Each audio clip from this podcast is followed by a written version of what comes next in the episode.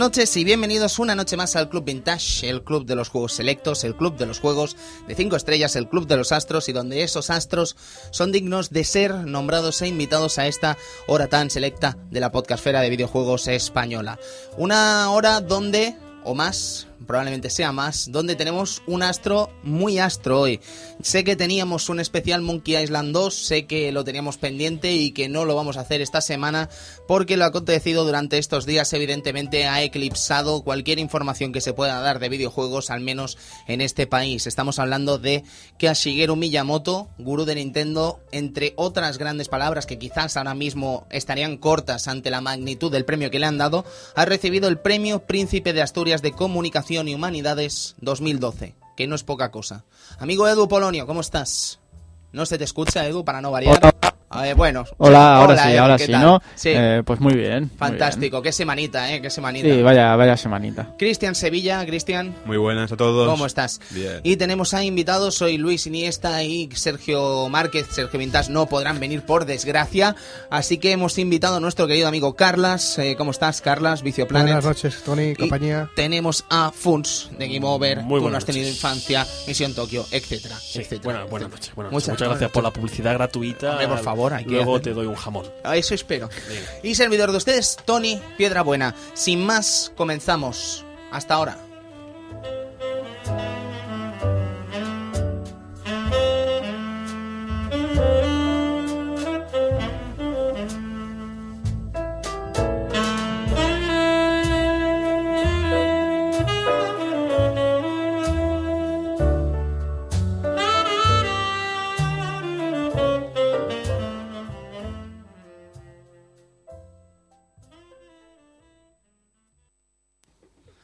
Ya estamos por aquí. Eh, yo es que, chicos, eh, la verdad es que yo no sé si visteis el tweet que puse, pero estaba yo en la presentación de, de unos juegos de PS Vita, estábamos viendo ahí Gravity Dash y estaba Gravity Days, perdón, y estábamos viendo cuál era el otro, eh, El Resistance. Y me enteré de la noticia allí, en una presentación de PlayStation Vita me enteré de que Shigeru Miyamoto le habían dado el premio Príncipe de Asturias de Comunicación y Humanidades. Y la, claro, me encuentro yo con el, el smartphone en la mano y pensando, ¿qué dices? ¿Sabes? O sea, ¿qué, ¿qué puedes decir ante un hecho tan sumamente importante, tan sumamente increíble, como que se haya dado un premio Príncipe de Asturias de Comunicación y Humanidades a una persona que respetas y admiras tanto como es Shigeru Miyamoto en 140 caracteres? ¿Cómo lo haces? Y al final me costó mucho, ¿eh? casi estuve dos horas hasta que puse el tweet y al final dije, es que no sé cómo decirlo, pero es que no creo que haya nada mejor para este mundillo y para este país, en cuanto a videojuegos estamos hablando, que este reconocimiento que se le ha dado a Shigeru Miyamoto desde la Fundación Príncipe de Asturias en Oviedo. Eh, Funs, ¿tú qué me dices? ¿Qué te atreves a decir de este asunto? Me maravilló durante aquel día ver como todos los periódicos, todos los periódicos y todos los telediarios tenían en portada, unos más destacados y otros menos, pero todos sin excepción tenían en portada el rostro de, de este hombre. Pensé, no reconozco este país y me encanta no reconocerlo. Porque nunca me habría imaginado, primero que le dieran el premio, porque sabemos, a ver, que es- era muy complicado, no era la primera vez que intentaban que Miyamoto lo ganase, era muy difícil que se lo dieran, porque, mira, porque sabemos cómo somos aquí, pero todavía me temía menos que si llegaba el momento, toda la prensa, prensa generalista, se volcaría a hablar de este, de este personaje. Todo el mundo diciendo, el padre de... Se han dicho también muchas cosas que Sí, también hay que claro, analizar. claro, claro. Pero todos los periódicos, toda la prensa, abriendo con el padre de Mario se lleva el príncipe de Asturias. Eso es maravilloso. Qué fuerte. Despertarte así una mañana y decir, oh Dios mío, el periódico, ¿cómo habla de videojuegos en portada? Y bien. Sí, sí, y sí. bien, hombre. Madre eso mía. es maravilloso. Precioso. Carlas, ¿tú cómo lo recibes esto? Yo encantado de la vida. Mm, Dicen que la tercera va la vencida, ¿no? Y para mí, ya os lo he comentado, sinceramente creo que me- era más merecedor años anteriores que quizá este año. Me ha sorprendido mucho, la verdad, porque ya digo, no lo ha ganado el año pasado, no lo ha ganado el otro, y este año ya... Y en cambio, pues yo encantado la vida y estoy completamente de acuerdo con, con Funs. Es triste que en este país mm, pues nos sorprenda, ¿no? Mm, Cuando toda la, la prensa generalista pues habla y encima bien de, de esta industria fantástica que es la, la de videojuegos, pues para mí es un orgullo, sí. Cristian, ¿tú cómo lo recibes? Bueno, yo lo he recibido. Yo tarde o temprano sabía que esto se iba, iba a pasar. Tarde o temprano se sabía que Shigeru Miyamoto iba a ganar un premio Asturias, de este, del Príncipe de Asturias. Pero la verdad es que a mí lo que me ha hecho más gracia es mm, toda esas, esa, mm, bueno, toda esta gente que estaba en contra del, del- del premio. Claro, Cuando- porque aquí lo estamos viendo todo muy feliz. Sí, Pero menos de la que esperaba, ¿eh? Quizás Sí, sí. la verdad Menos es que de la que sí. yo me esperaba que empezaran a aparecer ahí antorchas por el horizonte y al final yo he visto a mucha gente incluso celebrando Hmm. y recordando, eh, incluso gente que jamás dirías, tú hablando de un videojuego, se han puesto a hablar de videojuegos incluso con cariño, y decías, sí, el Super Mario que va saltando y las setitas. Sí, la verdad es que Ha sí. habido muchas más que menos, menos críticas de las que esperaba, ¿eh? por suerte, pero es verdad que ha habido. Ha habido claro. cuervos ahí a la lejanía. Claro, es que, a ver, eh, es una cosa que comentábamos antes a micro cerrado. eh, creo que es un premio que hay mucha gente nominada y quiénes somos a veces nosotros o quiénes son ellos a veces también, porque evidentemente cuando se dice que el fallo del jurado no es una casualidad, es que es muy difícil. eh, no se lo merecía otra gente. O sea, ¿quiénes somos nosotros para decir que la Royal Society no se lo merecía el año pasado? ¿Quiénes somos nosotros para decir que Bauman o Turén no se lo merecían el año pasado? Claro, es que es un poco, ¿sabes? Estamos jugando un poco a, a- a ver quién queremos que gane porque nos interesa a nosotros, ¿no? Entonces es un poco complicado. No obstante, caballeros, eh, me place dar la bienvenida a nuestro querido amigo Omar Álvarez, que es el encargado de prensa especializada de Nintendo España, que probablemente sea la una de las personas que mejor nos explique cómo eh, se ha recibido este impacto, este grandísimo premio eh, Príncipe de Asturias a una estrella de Nintendo en nuestro país, en este caso a Nintendo España. Amigo Omar, eh, buenas tardes, días, noches, Hola, ¿cómo hola. estás? Muy buenas tardes, encantado de estar aquí. Eh, ¿Cómo se recibe esto, Omar? ¿Lo sabíais antes? ¿Os enterasteis al mismo tiempo que todo el mundo? ¿Qué pasó ahí? No, no, nos hemos enterado evidentemente en el momento y ha sido ha sido un honor porque ya iban tres años en los que habían nominado. La Academia había decidido eh, tener en cuenta a Miyamoto y, y al sector del videojuego en general y bueno, este año se ha vencido el premio y ha sido, vamos, una sorpresa, una alegría y, y sobre todo un orgullo, orgullo por, por lo que representa. Evidentemente, supongo que un premio tan prestigioso, eh, habrán habido mensajes a Nintendo España desde Japón, ¿no? Sobre este asunto. Sí, sí, claro, hay comunicación con ellos, aparte eh, eh, Miyamoto-san vendrá, vendrá a recogerlo en octubre el premio y bueno, pues sí, sí, sí, hubo, hubo mucha comunicación con para internamente, claro. Ujú. Y Omar, eh, supongo que esto hasta cierto punto garantiza la presencia de Shigeru Miyamoto en la gala de octubre, ¿no? Sí, sí, uno aparte al príncipe de Asturias prácticamente nadie falla y, sí, sí, se ha, eh, se ha confirmado que asistirá, que asistirá a recoger el premio, claro. Entre las bases, amigos oyentes del Club Vintage, no sé si lo sabrán, eh, cuando ganas el premio Príncipe de Asturias, evidentemente te llevas un premio económico, podríamos decir, por tu labor, eh, en este caso comunicativa y de humanidades, ¿no? El premio es de 50.000 euros, ¿vale? Pero hay una normativa para que te lo den. Y es que tienes que venir a la gala obligatoriamente. Que supongo, supongo yo que Miyamoto ya no solo viene por el dinero, viene por el magno honor que representa este grandísimo Sí. premio. Pero que lo sepan ustedes que si no viene Miyamoto se queda sin la money. Muy interesante. Pero en todo caso será un placer, será un honor tener a Shigeru Miyamoto aquí en este país, en Asturias. Estará en Asturias eh, allá por octubre, en Oviedo, evidentemente. Y será un magno placer recibirlo. Omar, ahora yo te quiero preguntar como, ya no como encargado de prensa especializada, sino como jugador. Eh, De acuerdo. Miyamoto, ¿qué me puedes contar? Es que... Qué difícil, ¿eh? Es que Ah, yo es creo que que no podía ser más difícil. Eh, Quiero decir, ya como jugador, como profesional, una persona que indirectamente ha marcado mi vida en todos los sentidos. Para empezar, porque yo empecé jugando eh, cuando tenía tres años, eh, acaba de lanzarse la NES en, aquí más o menos, y una de mis primeras palabras, no, no una de mis primeras palabras, sino una de las primeras palabras que leí fue Nintendo. Esto es así, ¿eh? O sea, esto, esto no me lo estoy inventando, no es porque trabaje en Nintendo de verdad. Eh, me marcaron todos sus títulos progresivamente. Ujú. Y Qué aparte yo, yo de forma inocente, ¿no? Porque siendo un crío ni siquiera sabía quién los firmaba, pero de repente mis juegos favoritos eran Zelda, Mario, Mario Kart, Ocarina of Time y, y luego descubres cuando, bueno, pues ya llegó internet, las revistas, te, te vas informando, vas creciendo y dices, pero ¿cómo es posible que todas las innovaciones, todo lo que me fue gustando, tuvo este nombre detrás? Qué maravilla. Y Omar, así para ir acabando, ¿te quedarías con una obra? ¿Te atreverías? Adiós. pues mira, eh, me quedaría con varias si me dejas, ¿vale? Por sí, hombre, motivos. claro. Eres el Porque- invitado. porque en el fondo, eh, si te digo uno, mi juego favorito de todos los tiempos es Ocarina of Time, o sea, no tengo duda ninguna. Eh, por lo que me supuso en su momento, por lo que me impactó, etcétera. Al juego que más he jugado, casi seguro sea el Super Mario Bros. original. Pero como hitos, realmente, eh, Donkey Kong cambió las bases de, lo que supone un videojuego a nivel estético y, de función, incluso adicción sana, reflejos. O sea, eso es prácticamente un punto cero en cuanto a crear mundos eh, reconocibles, estética, marca, eh, concepto, el, el Super Mario Bros. original si sigues avanzando más, pues te vas encontrando pues exactamente el, el que fue Ocarina of Time, eh, in- eh, juegos a nivel de interfaz como Wii Sports, eh, aplicaciones como Wii Fit, o sea, es muy difícil porque mucha gente de ámbitos muy diferentes puede tener como su su juego icónico y la pieza en la que apoyar este premio. O sea, es una persona que ha inventado el sector del videojuego cinco veces.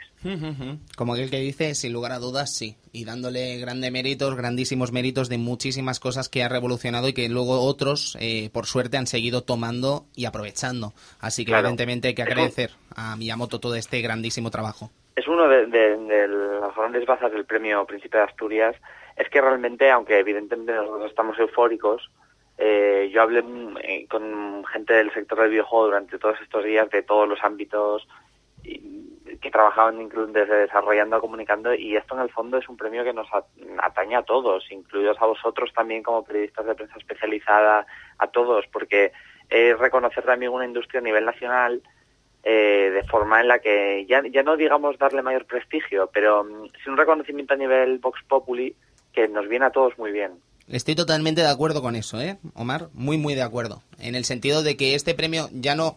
En el sentido de que nos va a venir muy bien a todos de cara a un lavado de cara bastante interesante al videojuego en nuestro país, que quizás ya no estaba como antes, como en los años 90, como en los 80. ha, ha mejorado muchísimo en, los últimos 10 años. ¿eh? Exacto, pero esto va a mejorarlo mucho más. Así que muchísimas gracias, amigo Shigeru, y estaremos encantados de recibirte en Oviedo. Omar, no te robamos más tiempo, muchas gracias por atendernos. Nada, para nada, es un placer y lo que queráis, ¿eh? Vale, pues un abrazo fuerte, Omar. A ver si nos vemos en Madrid prontito. Venga, Que vaya bien. Hasta luego. acuerdo, hasta luego. Pues me parece sumamente interesante la reflexión que ha hecho Omar y de hecho también lo comenté en, en ese mismo tuit, que el ganador es Miyamoto, pero nosotros vamos a recibir un cachito de ese premio hasta, cier- hasta, hasta cierto punto, en el sentido de el lavado de cara que supone y la credibilidad que da este premio al sector de videojuegos aquí en España, en todos los sentidos. Porque es que es lo que decía Funs, Mm, abren los periódicos con buenas palabras hacia Shigeru Miyamoto, aquel que era el chino que hacía los juegos de Mario. Ahora no, ahora es el premio Príncipe de Asturias, un japonés que ha hecho Mario Bros. y que ha revolucionado el mundo del videojuego en miles de apartados, en miles. Evidentemente, decir que es el padre del videojuego es agusarat y sería mentira, además. No, eh, evidentemente eh, nos hemos tenido que comer muchos errores por parte de, prensa normalmente generalista eh, y puedes estar dispuestos a perdonarlos, pero claro, yo como estudiante de periodismo me pregunto eh, cómo es posible que haya gente que se equivoque con estos asuntos, que nos informe y tal, pero bueno, no estamos aquí para criticar estos asuntos y tampoco quizás para recriminar a esa gente que discute si deberían habérselo dado a Miyamoto o deberían habérselo dado a otro representante del universo videojuego, léase, yo qué sé, por decir uno, Hideo Kojima. Yo creo que le preguntas a Kojima si este premio es justo y Kojima no solo te lo va a afirmar, sino que va a insinuar que es probablemente la mejor elección que se ha hecho jamás. Y, y precisamente Kojima. Kojima precisamente sería el primero en decir, no, no, dáselo a, a Miyamoto. Es que mm, me parece un debate hasta cierto punto insulso. Claro que hay gente grandiosa en el universo videojuego que se merece, no sé si se merece un premio Príncipe de Asturias, ¿vale? Es que estamos hablando de un premio de mucho prestigio, pero evidentemente que hay gente grandiosa en el mundo del videojuego que quizás también estaría a la altura de Miyamoto, pero es que Miyamoto solo hay uno. Pero Tony, eh, es que es eso. eh, sí, hay mucha gente en el mundo del videojuego que se merece premios y, reconocimientos y alabanzas. Pero Miyamoto, mm, habrá gente que le guste más y habrá gente que le guste menos, pero Miyamoto es, es un, representa, es la cara del, del videojuego. Es la cara del nacimiento del videojuego, de la evolución del videojuego y de la y, de cómo se asienta el videojuego en nuestra sociedad. Él es la cara visible, es el hombre que todo el mundo conoce, más que todo el mundo, es la cara más reconocible, es el tío que ha estado detrás de lo acabo de comentar ahora mismo, Omar, eh, es- está detrás de muchas de las grandes revoluciones del mundo del videojuego. En el 3D estaba allí. En, cuando los videojuegos empezaron a contar historias, estaba allí. Cuando nacieron los plataformeros, estaba allí. Cuando nacieron los primeros videojuegos con fondos, con scrolling, él estaba allí. Cuando se quiso hacer una aventura, él estaba Él ahí. estaba allí, siempre ha estado allí de alguna forma u otra y ha inspirado a centenares De artistas. de artistas y creadores. Bueno, es que en palabras textuales del mismo Omar, que me ha gustado mucho, es que ha revolucionado cinco veces Sí, el sí, panorama videojueguil. O sea, Y, y cinco, con- pero cinco. Cinco. No, do- no, cinco veces y, y más. O sea, es que las revoluciones que ha, ha protagonizado este hombre, desde el momento en que entró en esta compañía Nintendo casi de rebote, han sido una detrás de otra. Y todavía a día de hoy sigue dando, sigue dando, pues, no sé, revolu- pequeñas revoluciones, ¿no? Y quizá ya no es lo de antes, pero bueno, mira, el, el juego casual del que tanto se habla también, esta revolución del juego casual también ha estado ahí. Sí, sí, sí. También sí. ha estado él ahí. Es increíble. O sea, están, siempre está ahí de alguna forma u otra, ¿no? Ujú. Pues si yo te parece, es la cara más visible. Si te parece bien, Funs, vamos a dar la bienvenida a nuestro siguiente invitado, que es nuestro queridísimo amigo Alfonso Gómez de Va de Juegos, Level Up y, evidentemente, la cabeza detrás de ese Fun and Serious Games. Amigo Alfonso, ¿cómo estás?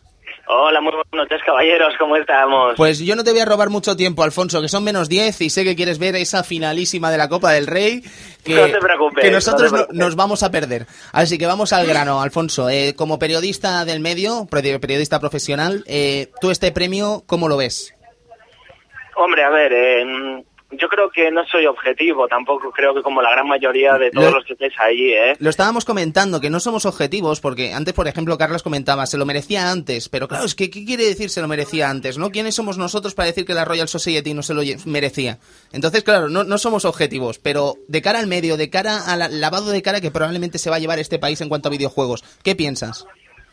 Hombre, la verdad es que yo creo que es, importante que Shigeru Miyamoto se haya llevado este reconocimiento, ¿no? Al final lo, lo, lo interesante es que mm, se dé a conocer eh, su labor creativa, sobre todo eh, su impacto en la sociedad, eh, no solo a nivel de cultura, que ya creo que habéis estado hablando de cómo ha podido revolucionar culturalmente eh, el siglo XX y el siglo XXI, sino también a nivel eh, económico, ¿no? Porque sus obras maestras no solo las ha creado él, que era lo que él mismo decía, ¿no? Que le daba pena que solo se le reconociese a él, sino que también se, tendría que reconocer a todo el equipo que ha habido detrás, es decir, pues también eh, ha sido alguien que ha inspirado, que ha generado eh, tejido empresarial, que ha generado empleo, y eso también es importante. Pero también no es menos cierto que ha habido bastante controversia, o por lo menos yo lo he notado entre el periodismo más, gener- más generalista, porque mucha gente no entiende que se le dé a Shigeru Miyamoto el premio Príncipe de Asturias de la Comunicación y de Humanidades, cuando hay, por ejemplo, una categoría que es de las artes, ¿no?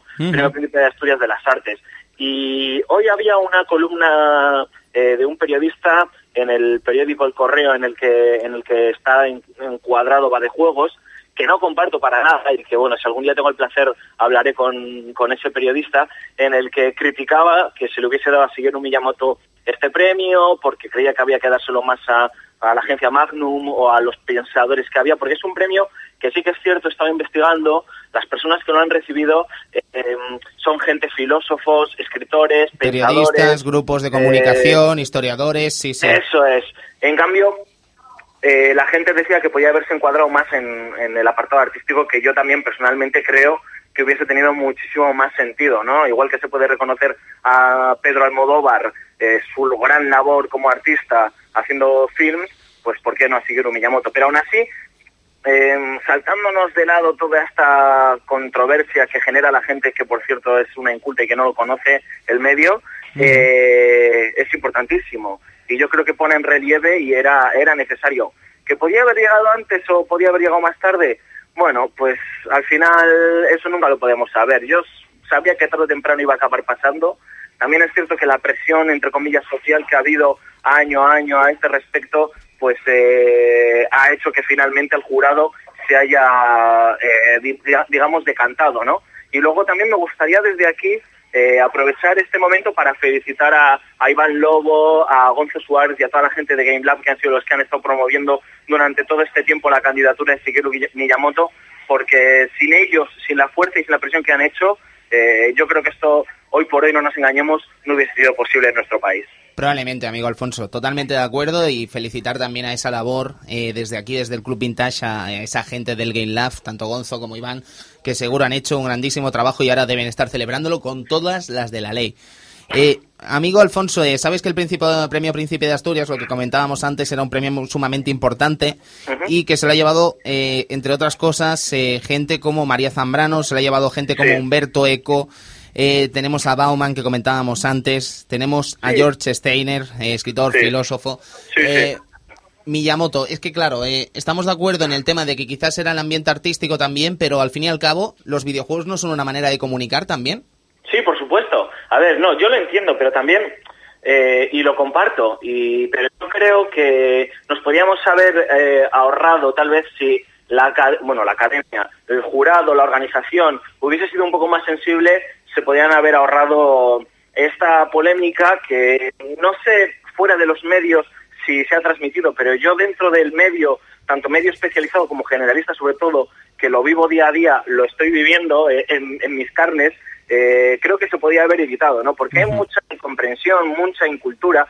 Y mira, voy a ver si encuentro ese recorte y os lo paso, lo escaneo y lo veis, porque el, hombre este, el periodista este, que no me acuerdo ni siquiera de su nombre, eh, termina diciendo que esto es simplemente un reconocimiento a la presión que unos frikis han hecho para que el jurado del premio Príncipe de Asturias eh, le dé a el premio Shigeru Miyamoto. Y lo que es más fuerte aún, el tío decía, ¿qué, ¿cómo se sentirá la gente que trabaja en Magnum o la gente que o, el, o los eh, filósofos y pensadores que estaban nominados junto con Shigeru Miyamoto al ver, y no cito textualmente porque no me acuerdo, pero las palabras parafaseándole eran, al ver que les ha ganado el fontanero bigotudo rechoncho, es decir, una creación que hace pensar y estrujarse el cerebro a las generaciones. ¿Verdad? irónicamente, evidentemente. Madre mía, hombre, la verdad es que es un tanto desafortunado el comentario, ¿no? muy desafortunado, muy, muy desafortunado. a mí me ha dolido mucho. Y un, poco, y un poco carca, ¿no? Es que me, sorprende muchísimo, desde luego. Pues sería muy interesante compartir ese, ese artículo, Alfonso. Mira, lo, he leído hoy a la mañana a las nueve y media y he escupido el café encima del periódico, he tenido que coger otro. Y es literal, porque es que ha sido literal, he tenido que coger otro periódico y tengo el recorte guardado y porque es que en estos momentos no lo tengo encima, si no os leía un par de extractos que tengo subrayados, pero lo voy a escanear o si no voy a buscar el PDF el lunes y te prometo, doy mi palabra que te lo paso por, por email para que lo compartas y, y bueno, hagáis vuestros comentarios oportunos. Pues pero aún así era necesario, ¿eh? yo quiero recalcar que era necesario que Shigeru Miyamoto se llevase este premio, es sumamente importante. Estupendo, pues Alfonso, que no te robo ni un minuto más, disfruta mucho de la final y que haya suerte para Bilbao. Muchísimas gracias. Por lo menos que nos lo pasemos todos bien y que los descerebrados se queden en su casa. Eh, por favor, exacto. Por favor, que se queden en su casa. Espero que no haya habido problemas y que lo disfruten ambas aficiones. Pero si, un abrazo pero si gana el Atleti, mejor. Venga, un abrazo, Alfonso. Que vaya muy bien. Bueno, gracias. Hasta luego. Que vaya bien. Ay, el fútbol. Es que es normal, es que Alfonso es del Atlético, entonces es que no es un momento histórico, no se le puede eh, exigir que haga como nosotros. Es que tú fíjate, amigo Edu, es que tú y yo no deberíamos estar aquí. Es que si no hubiera dado el caso de Miyamoto, tú y yo estaríamos haciendo fiesta hoy. Sí, seguramente estuviéramos viendo la final casi. O... no, seguramente no, segurísimo. Pues mira que no somos de ningún equipo en concreto. No, no, no, pero, evidentemente es una final de la Copa del Rey. Nos gusta el deporte, nos gusta el fútbol. Si os parece bien, volviendo al tema, os voy a leer lo que sería el acta oficial de la concesión del premio de eh, Príncipe de Asturias de eh, Comunicación y Humanidades 2012.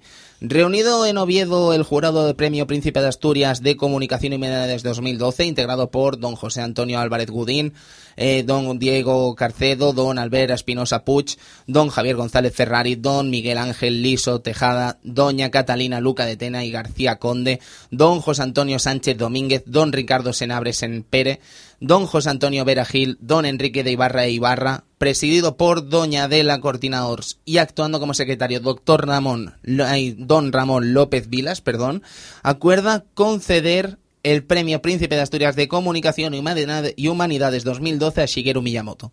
El japonés Shigeru Miyamoto, y esto es lo interesante, es el principal artífice de la revolución del videojuego didáctico, formativo y constructivo. Diseñador de personajes y juegos mundialmente conocidos, se caracteriza por excluir de sus creaciones la violencia y por innovar con programas y formatos que ayudan a ejercitar la mente en sus múltiples facetas y resultan muy valiosos desde un punto de vista educativo. Miyamoto no solo es el padre del videojuego moderno, sino que ha conseguido con su gran imaginación crear sueños virtuales para que millones de personas de todas las edades interactúen, generando nuevas formas de comunicación y de relación, capaces de traspasar fronteras ideológicas, étnicas y geográficas. Oviedo, 23 de mayo de 2012. Yo es que creo que no hay que decir mucho más. Quiero decir, es un mensaje perfecto, es un, eh, es un acta que refleja perfectamente, yo creo, lo que estamos celebrando hoy, amigo Funs. Efectivamente, se puede decir más alto, pero no más claro. Eh, yo siempre, mira, aquí está la música. Ahí está. Yo siempre me gusta comentar de, precisamente que habla de la vertiente educativa, la vertiente no violenta. Tenemos que hacernos a la idea de que este hombre, Estamos en los, en los años 80, ¿no? En 70-80, donde todos los videojuegos son, pues eso, son naves disparando, ¿no? Eh, gente recorriendo puzzles, comiendo y matando fantasmas. eh, no hay historia, no hay objetivo. Un aventurero que se lo come un cocodrilo. Y de repente llega un tío y dice, no, no, voy a hacer una aventura en que un, un protagonista tiene que rescatar a su, a su prometida de un villano que lo ha capturado y tendrá que para ello pasar grandes tal. Y voy a poner un inicio, un nudo, un desenlace que eso no, no existía. No, no. existía nada igual. La Y este narrativa hombre- como tal- La narrativa la inventa Shigeru Miyamoto. Esto es verdad, es así. Hasta entonces no hay narrativa en el mundo del videojuego. Es que pensad en cualquier juego anterior a, a Donkey Kong, no hay narrativa. Space Invaders no tenía narrativa. Era pues la- la- llegan los, los invasores del espacio y se dedica uno a dispararle. Los fantasmas del Pac-Man, pues los persigues y te los comes. Sí, Radar- el mismo Radar Scope Radar también que Scope. estuvo involucrado Miyamoto también antes de Donkey Kong. Sí, eh, tampoco tenía nada y No, además era rollo marcianitos. y Llega un momento que a este hombre, que también que hay que reivindicar, hay que reivindicar, Shigeru Miyamoto es la gran figura, es la gran figura visible, pero hay que reivindicar dos grandes, aparte de toda la gente que ha estado a su alrededor siempre, Miyamoto no sería lo que es sin dos grandes figuras más, que han sido olvidadas quizá a favor suyo, pero que hay que siempre recordar, como son Gunpei Yokoi, Por supuesto. siempre Sí. Gunpei Yokoi, Que en paz descanse. Que- paz qué, bonito debe ser pensar Gunpei Yokoi desde el cielo Desde viendo el este premio, Sí, ¿eh? señor. Qué bonito. Y, Hiroshi Yamauchi. Sí, sí. que sí. Hiroshi Yamauchi fue quien le dio la oportunidad de hacer realidad lo que nadie antes había atrevido a hacer. Porque cual- cualquier otra persona, cualquier otro presidente de cualquier otra empresa de videojuegos, Miyamoto tuvo la enorme suerte de ca- acabar en Nintendo. Miyamoto llega a acabar en, en Sega, en Namco, sin desmerecer, ¿eh? pero llega a acabar en Sega, en Namco, en Tecmo, en cualquier otro sitio, y le hubieran dicho, ¿qué dices? ¿Qué dices de crear un- una aventura narrativa? ¿Qué me estás contando? No, no, no, no, tú te vas a poner aquí a hacer los juegos de disparos y te callas la boca. Venga, a triunfar. Yamauchi dijo no. Vamos a hacer un juego como tú lo has pensado. Y Gunpei Yokoi lo acogió bajo su ala y dijo, tú, quieres, tú tienes una visión del mundo del videojuego. Yo tengo la técnica para hacer la realidad. Y este tridente es el que crea esta gran revolución del videojuego en esa época. Qué guay. Y Arakawa desde América con los radar scopes amontonándose Sí. diciendo ya estáis haciendo algo para estas muebles y no olvidemos, dibujicos. no olvidemos que fue Arakawa y su compa- la, compañía de Nintendo América quien encargó este nuevo proyecto porque Radar Scope se está comiendo un- nada en las calles americanas. Por poner un poco a la gente en situación, Radar Sí. Scope es una recreativa del 80 Sí. eh, que es exportada a Estados Unidos. Es en Japón tiene un relativo éxito. es- Space Invaders en tres dimensiones. Exacto. Para, para resumir mucho. Sí, ¿eh? sí, correcto. Y entonces tiene un relativo éxito en Japón y dicen, bueno, pues le exportamos a Estados Unidos La y se llevan sí. una cantidad de miles de unidades bastante loca. Muy loca. Y no se llegan a vender ni, no sé Nada. si eran 2.000 unidades, ¿no? Como mucho, de 30.000 No, que habían creo, que, creo que llegaron ni a 200. O sea, Buah, fue- entonces eran creo, ¿eh? No lo 2.000 sé. unidades y Sí, se vendieron creo- 200, puede Fueron ser. 2.000 unidades que las hicieron el remake, hicieron las, las repintaron a prisa y corriendo por una noche y se vendieron 200 o así. Porque es que no dejaba de ser un clon de los juegos que ya estaban por todas partes en, en América. Y esta gente de América, desesperado, llaman a Japón, a Yamauchi y dicen, oye, que aquí no, esto no se vende, tenemos que hacer algo, crea algo diferente, algo nuevo, porque los juegos de disparo ya, es que ya están todo esto, Space Invaders, Galaxian, Galaga, está todo lleno, no vamos a descatacar con esto. Es cuando Yamauchi da la oportunidad a Miyamoto de hacer realidad lo que él piensa. En Japón flipan con la idea de Miyamoto y dicen, hostia, qué guapo es este juego, cómo va a molar, esto lo va, va, va a romper moldes, pero ojo, porque lo envían a América, lo envían a Arakawa y Arakawa y compañía no lo reciben con... No, no lo quieren sacar, dicen, no, esto, esto es imposible que triunfe porque esto es nuevo, no puede triunfar en la calle, no puede esto triunfar. No querían sacarlo al mercado, fue Yamauchi quien dijo, no, no, o sea, tú lo vas a sacar por mis narices, si te, si te he enviado estas 2.000 máquinas de Donkey Kong, las has de sacar, y punto. Y fue por la insistencia de Yamauchi, que si no llega a ser por eso, imagínate, los de Nintendo América hubieran sido capaces de decir, no, no, no sacamos esto. Y le- cómo hubiera cambiado la historia, ¿eh? ¿Cómo hubiera cambiado Madre la historia? mía, es que tú a saber dónde estaría Nintendo. Por eso te digo que hay un tridente. ¿eh? Miyamoto no deja de ser una la parte visible de este triángulo, que es eh, Yokoi, Yamauchi y Miyamoto. Tridente básico de la historia del videojuego. ¿Y qué habría sido sin ese tridente? eh? Madre mía, es que vaya... Gunpei Yokoi. Claro, es que Yokoi... Es que, ¿qué podemos decir de Yokoi que no hayamos dicho ya Claro. en el Club Vintage? Es que fíjate también, hemos hablado de la narra- narrativa. Claro, tú para hacer narrativa mm, necesitas escenarios diferentes. Piensa también que Donkey Kong fue el primer juego que tenía cuatro escenarios diferentes. Pensando en juegos de la época, Space Invaders, sí, había niveles, pero era siempre lo mismo. Pac-Man también era el mismo nivel de puzzle, con más complicación o menos complicación. Eh, ya- Miyamoto viene, es que yo me quiero imaginar la cara de los ingenieros. Oye, que quiero no un escenario, quiero cuatro escenarios diferentes. Y quiero una introducción y quiero un ending, quiero una finalización, quiero una... Pues el, el fin de fiesta. Sí, un o sea, seis, desenlace. seis pantallas diferentes. Y los ingenieros dijeron, "¿Pero ¿qué estás contando? Esto no se puede hacer. Si a, a duras penas conseguimos hacer una pantalla única para un juego de tiros, ¿cómo vamos a hacer seis pantallas diferentes? Pero Gunpei Yokoi dijo, pues sí, pues vamos a hacerlo. ¿Por, ¿Por qué no? Vamos a probar. Pa' Y- yo. y lo consiguieron. Funs, eh, Steve Leken nos corrige, bueno, no, me corrige a mí sobre todo, son 3.000 unidades 3.000 distribuidas unidades. en Estados Unidos y vendidas 200. Bingo, 200, amigo Funs, sí, sí. bingo. Imagínate, ¿eh? O sea, tienes 200 máquinas vendidas y en el almacén, o sea, 2.700 sí, Muebles, ojo. muebles, ¿eh? No, no maquinitas, no, No, no, no. no, no, muebles. 2.700 muebles. Qué faenón, qué faenón. Eh, es verdad, es que Nintendo, en ese momento, Nintendo América, se jugaba el seguir abierto. Se Tal que así, que porque así. hasta el momento Nintendo América no había tenido ningún gran éxito, no tenía nada entre manos que dijeras, oh, está triunfando, tenía algunas maquinitas, algunas cosas, pero era una compañía muy humilde, eran, eran cuatro y el gato. Sí, sí, estaban sí. en un, estaban en un, en un en un edificio de mala muerte, eh, lleno de goteras. Tenían al, al casero, que era este donde que se inspiró, le pusieron Mario a Mario Exacto. en honor a este tío. Era Mario Segale, creo que se Sí, llamaba, sí, mí que era el, el casero malhumorado. El con casero. el casero. O sea, un casero que, que venía, oye Nintendo, tenéis que pagar la, el alquiler. Imagínate, imagínate, ¿eh?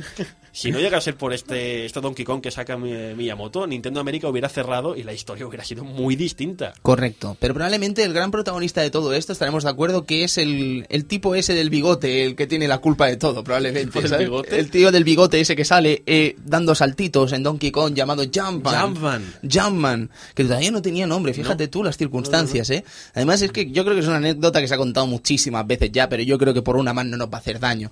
Eh, la, lo que vendría a ser el diseño de Jumpman, ¿no? Lo que vendría a ser ese bigote, ese mm, mostacho, lo que vendría a ser esa gorra, ese, esos mm, tirantes, ¿no? No deja de ser una excusa para demostrar que el personaje tenía brazos, piernas y cara, ¿vale? Con mediante píxeles y mediante las tecnologías que habían en ese momento. Si no le pones bigote, no le ves la cara. Exacto. Si no le pones una gorra, no disimulas el pelo, por tanto el pelo queda peor. Si no le pones unos tirantes, no le ves los brazos. Eh, es una obra O maestra, sea, ya sabes. Mario, Mario no es más que la consecuencia de unas limitaciones técnicas. Correcto. Pero es que, insisto una vez más, eh, pensad todo lo anterior a Donkey Kong.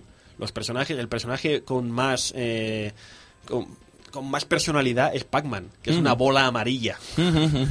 ¿Vale? Que se come cocos. que se come cocos redondos y unos fantasmitas de colores. Y de repente saca, eh, Shigeru Miyamoto tiene, le- es- Mi- Miyamoto pregunta, oye, ¿cuántos píxeles tengo? Y le dicen, pues diez- creo que son 16 por 16, puede ser. Mm, Puede ser Fons. Por ahí, 16 por 16. Uf, ¿qué 16 por 16, ¿qué hago yo? Un personaje que se note que camina, que corre, que sube escaleras, que salta, que agita un martillo. ¿Qué hago yo con 16 píxeles? Le pongo tirantes. Le pongo tirantes, le pongo gorra, le pongo mostacho, le pongo el peto. Qué y- grande. Y, y así se ha quedado. Sí, sí, sí, y así sigue el se ha cabrón. quedado. Ahí sigue, sí, sí, se sí. Y además es que no deja de ser otra circunstancia más el hecho de que no tuvieran la licencia de Popeye para hacer Donkey Kong, Mm. ¿sabes? También para pensar que cómo es el destino, ¿sabes? Además, después sale el Popeye y no tiene ni mucho menos el éxito esperado, ¿sabes? Donkey Kong se lo come en ventas en todos los sentidos, tanto eh, su primera parte como Donkey Kong Jr. dicen los rumores eso de que Miyamoto originalmente lo que quería hacer era el, el- el Popeye y de hecho en la relación eh, Donkey Kong eh, Pauline creo que era la, la- Sí. la chica eh, Donkey Kong Pauline Mario es la relación de Brutus Popeye y, Y Olivia. Olivia. es un poco esa relación no del, Correcto. del ogro la chica desvalida y el protagonista que tiene que salvarla Sí, sí, sí, sí. Son muchas casualidades y al final eso se ha ido demostrando, al fin y al cabo, a lo largo de la historia con los distintos resultados que se han ido viendo. Eso sí, Donkey Kong 3 sí que fue un poco de desastre para lo que vendría a ser lo que se esperaba del, del éxito de la franquicia del mono, pero evidentemente después de lo que habían vendido ya como que te da igual, ¿no? Hasta cierto punto. Pero es que eh, yo creo que si algo también eh, caracteriza a Shigeru Miyamoto, probablemente sea la Famicom. Eh, yo creo que en arcade evidentemente ha tenido muchísimo éxito, en arcade ha sido donde se le dio a conocer por lo evidente, en arcade ha sido donde se le ha encumbrado y donde creó primera, ese- esa primera parte de la reinvención de la historia del videojuego probablemente, pero yo creo que ha sido en Famicom donde dio todo, donde dio todo. Y digo Famicom por no decir NES, porque cuando lleguemos a hablar de NES, que vendría a ser la misma máquina, pero en Estados Unidos, en Occidente, eh, ya flipamos. Es que si no hubiera aparecido ese fontanero, si no hubiera aparecido Shigeru Miyamoto, ¿qué habría sido de la industria americana, amigo Funs? ¿Qué hubiera sido? Después de la crisis del 83, ¿qué habría sido? Claro, Nintendo tiene que llegar a América. Nintendo ya domina sobradamente Japón, pero sobradamente, porque lo ha conseguido con este carácter tan de Yamauchi. Llega a América y dice: Tenemos que reconquistar el mercado americano, que está súper desengañado con los videojuegos, que tiene todavía en las tiendas de, juguetes estanterías llenas de juguetes de Atari que no compra nadie. ¿Cómo reconquistamos al público americano? ¿Tú crees que hubiera conseguido rescatar el público americano con otro, otro juego que no fuera Mario, que no fuera Zelda, que no fuera todo lo que posteriormente sacaría, sacaría Miyamoto? Miyamoto, en, si no llega a ser por él, la industria americana hubiera tomado otro cauce seguro. Seguro, Seguro. Y, y te diré más. Y te La- diré lo- más. lo- como mínimo, la industria eh, de casa habría sido distinta. La industria de consolas habría sido ri- ri- ridículamente Y como fue precisamente Nintendo quien abrió de nuevo el camino en América para que volvieran a entrar los videojuegos, si no hubiera habido esta entrada inicial, no lo hubieran podido continuar todos los que lo continuaron, entre, entre otros ellos Sega, entre otros ellos después Sony, entre otros ellos, pues todo lo- entre todos ellos Microsoft, Microsoft. hubiera cambiado todo radicalmente. Correcto, pero es que el rebufo de lo que habría sido Estados Unidos habría afectado muy probablemente después al resto del mundo. Es una cosa muy interesante y creo que la culpa de todo eso, como bien decíamos, es Super Mario Bros. Yo creo que es probablemente una de las obras más mágicas y maravillosas que ha desarrollado este hombre, amigo Edu. Pues sí, es la que, bueno, a mí fue uno de los primeros juegos que jugué en su, en su tiempo, ¿no? Con, con la NES. Evidentemente, en casa, en mi casa siempre han sido de, tener ordenador, eh, los, los ordenadores, de Amiga y tal, pero siempre, pues, se compró la, la NES, y se vio el Mario y yo siempre estaba con el Mario, el Mario, el Mario, hasta, hasta que ya después, posteriormente, evidentemente iría por otro juego, ¿no? Pero Mario para mí fue el, el primer, el primer gran juego y seguramente uno de los que más cariño tengo en, en Nintendo sería eh, Mario Bros 3, evidentemente, o Super Mario World, por ejemplo. O sea, es que, piénsalo, ahora ya no, pero hasta hace muy pocos años, Super Mario Bros. era el juego más vendido de la historia. Hasta hace cuatro días, ¿eh? Sí, O sea, sí, sí. agu- Aguantó todos los 90 y todos los 2000 casi, siendo durante 20 años el juego más vendido de la historia. Poca coña con Super Mario Bros. Sí, sí, bueno, más vendido y también uno de los más jugados, creo yo.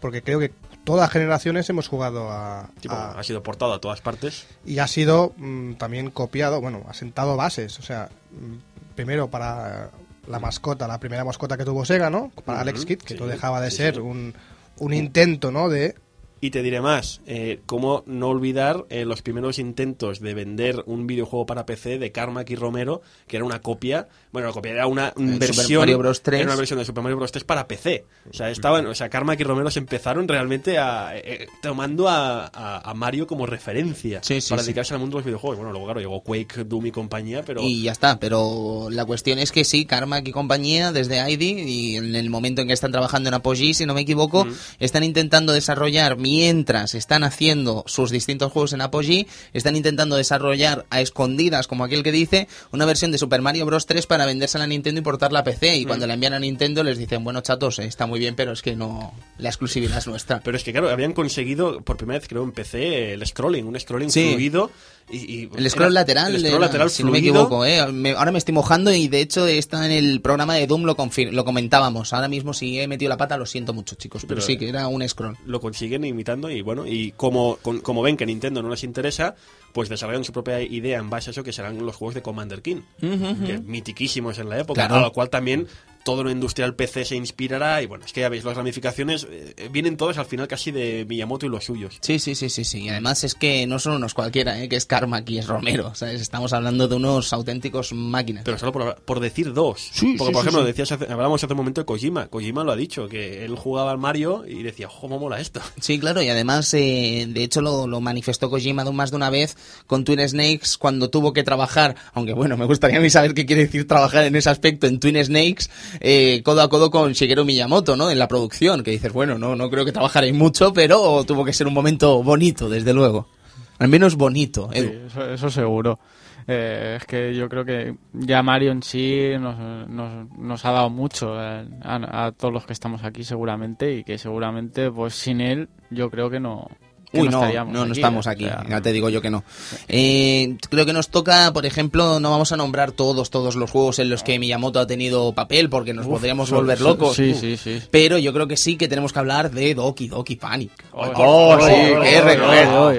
oh. Qué recuerdos de la primera temporada de Arcadia Gamers, amigo Edu, cuando estábamos oye. locos, ¿te Qué, acuerdas? qué grande Doki Doki Panic. Doki, yo me oh, cogió Doki Doki Panicu. Madre mía, menudo sí, clásico. sí, eh, Mario, Mario 2 aquí Sí, o Mario Gusa ya. Mario USA en Estados Unidos. Lo que vendría a ser, esto también es una historia realmente interesante recogida, como no, en The Ultimate History of Video Game de Steve L. Ken, que os recomendamos siempre desde aquí, desde el Club Vintage, en el que se cuenta cuando sale Super Mario Bros., cuando sale The Legend of Zelda, y en el siguiente, siguiente campaña navideña tienen que sacar la segunda parte de Super Mario Bros., que ya estaba editada, de hecho, en, eh, en Japón. Ese Super Mario Bros. 2 eh, se ve que lo prueban en Estados Unidos y dicen, pero nene, que esto no hay quien lo juegue. Porque Super Mario Bros. 2 es un compendio de niveles que podríamos decir están a un nivel tan sumamente loco de habilidad que eso no podría haberlo jugado ningún niño, aunque, pregunto yo, ¿quién sabe? ¿Sabes? Que podría haber sido también que sí. Y incorporaba la, la seta venenosa. Exacto. Uh, entre otras cosas. Que realmente yo, ent- yo entiendo, no lo comparto, pero entiendo que a los de Nintendo América les entraron los sudores fríos. Porque es verdad que ellos tenían una audiencia básicamente basada. Es verdad, en aquella época los videojuegos eran para niños. Y esto es así, eran para niños. Y claro, eh, un Mario tan difícil, que tampoco lo era tanto, pero tan difícil, pues yo entiendo que les entraron los sudores. Así que bueno, idearon esta treta, esta treta un poco infame. Un poco infame. Un poco A mí me parece una infamia porque nos han engañado durante todo este tiempo, Edu. Yo pensaba que estaba jugando a Super Mario Bros. y resulta dos.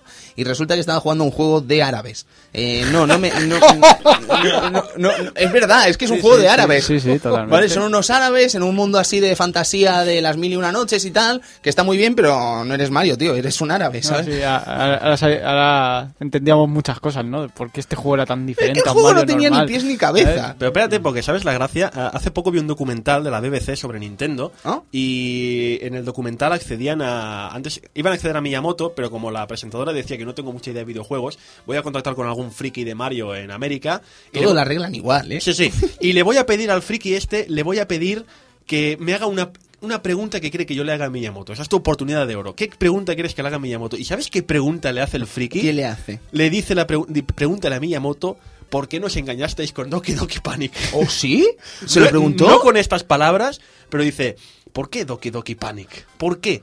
Y Miyamoto viene a decir, perdona, pero Doki Doki Panic, vale, o sea, no era mío y tal, pero sí que estuve, estuvo metido, Claro, estuvo metido claro, en Doki. Doki Panic y que no estaba tan mal. Que- No, no, si no lo estaba, que pero no. que no era un Mario. Ya, ya, pero Miyamoto lo defendía, dice, no, que, que- que- que está bien. Sí, sí, pero yo te cojo, yo te cojo el Fatal Fury 2 y le llamo Street Fighter 3. Vale, no, si está bien, si está bien, el Fatal Fury 2 es maravilloso, pero no es el Street Fighter 3. Esa es la cuestión. Nos sentimos engañados y yo creo que es normal que nos sintamos engañados. De hecho, en este, en el, en el Ultimate History, eh, eh, Eh, Video Games, perdón, Steve L. Ken recoge una frase de Howard Phillips muy interesante sobre esta sensación de jugar Super Mario Bros. 2, ¿no? Dice, en el Mario Bros. 2 japonés, la primera vez que jugabas, que encontrabas un, un muro, ¿no? Y entonces al darle te encontrabas con que salía una seta y entonces tú pensabas, oh, qué bien, una seta, vamos a cogerla. Pues resulta que era una seta envenenada. Eh, en el primer juego de Mario todo lo que tú cogías era bueno. Entonces, si tú añadías a este cóctel de cosas cosas malas, eh, al final la, la sensación podía llegar a ser negativa para los jugadores. Eh, bueno, no sé, yo francamente... Por eso te digo, yo lo entiendo, ¿eh? Sí. Entiendo que les entrase el nerviosismo. Porque Sí. es verdad, es que yo recuerdo, te lo digo de verdad, que cuando salió este juego, que era, se llamaban el de los levels, creo Sí, recordar. el, All Stars. Con sí. el All All Stars. Stars. Yo recuerdo, estoy convencido que todos los amigos que nos escuchen, que hayan probado este juego, estoy convencido que recordarán el momento. Este, el momento era este. Oh, una seta. Qué voy a rara coger, es. voy a coger. Está, es un poco rara, pero voy a cogerla. Coño, he muerto. Mm, es Pero que ¿quién, ¿quién no la ha comido esta seta? yo creo que Nadie, todo todo el mundo. Todo el mundo la ha comido. Todo el mundo Es se la seta comido. envenenada más comida de la Ahí historia. está. Sí, qué bonita. A mí lo que me parece bien es esta ma- manía de Nintendo América de endulcorar los juegos. Porque si mal no me acuerdo, mm, no sé, no lo tengo ahora muy presente, pero el Mario, cuando cogías una flor, si te mataba volvías a ser enano. En el japonés. Y en el americano no, te quedabas siendo gigante. Sí, es verdad. Siempre endulcurándolo todo, ¿sabes? Siempre haciéndolo todo más fácil, Nintendo América. Sí, de hecho, el mismo Howard Phillip eh, comien- comenta que el juego es eh, este Doki Doki Panic es un juego sobre un tipo árabe que eh, cogieron al tipo árabe, lo que vendría a ser eh, papa, Papa. mama, imagine y ¡Ah! Me falta la chica. Uy, casi, casi, casi. Le hemos dado el palo, Edu.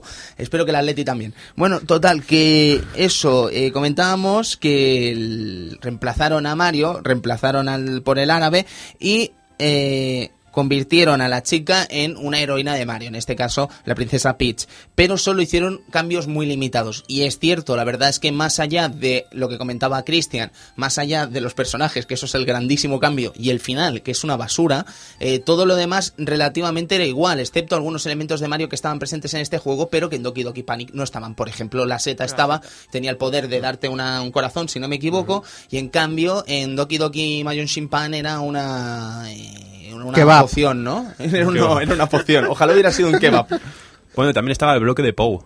Es Sí, verdad. Sí. Pero de todas formas, cuidado Es porque... verdad, el, grupo de, el, Pou- el bloque de Pou creo que no estaba en Doki Doki, ¿verdad? Creo que lo añadieron. creo que sí estaba. Ah, ¿eh? ahí ya te tirado tu patata. Lo Sí, curioso- me la he tirado yo solo. Lo curioso del caso es que algunas cosas que aparecieron en este Doki Doki Panic reversionado Se ha como Mario se ha mantenido Se ha como mantenido, canon, en plan exacto. Luigi con los piececitos, la, La- la, Peach flotando, Exacto. cosas se han rescatado De, posteriormente. de hecho, la, la parienta del Yoshi o el pariento, eh, la- el, Eh, el bicho rosa. Birdo. Birdo, Birdo. Birdo. que recuerdo a la audiencia que se, se confirmó oficialmente que es macho. Es macho. Es macho. Pero en teoría es es Que macho. no es pariento de Es Yoshi. macho. Pero hay gente Macho, que lo, yo, yo, no, que no, yo- tenía macho, entendido tío. que era pariento de Yoshi. Que no es no, que no. pariento de Yoshi. Bueno, no, bueno. que no. O sea, es como Poison, pero en Sí, Nintendo. es el ¿no? Poison de Nintendo. Qué curioso. Pero bueno, pero tanto Lanza Yoshi, huevos, lo sé, pero es macho. pero tanto Yoshi como Birdie lanzan huevos.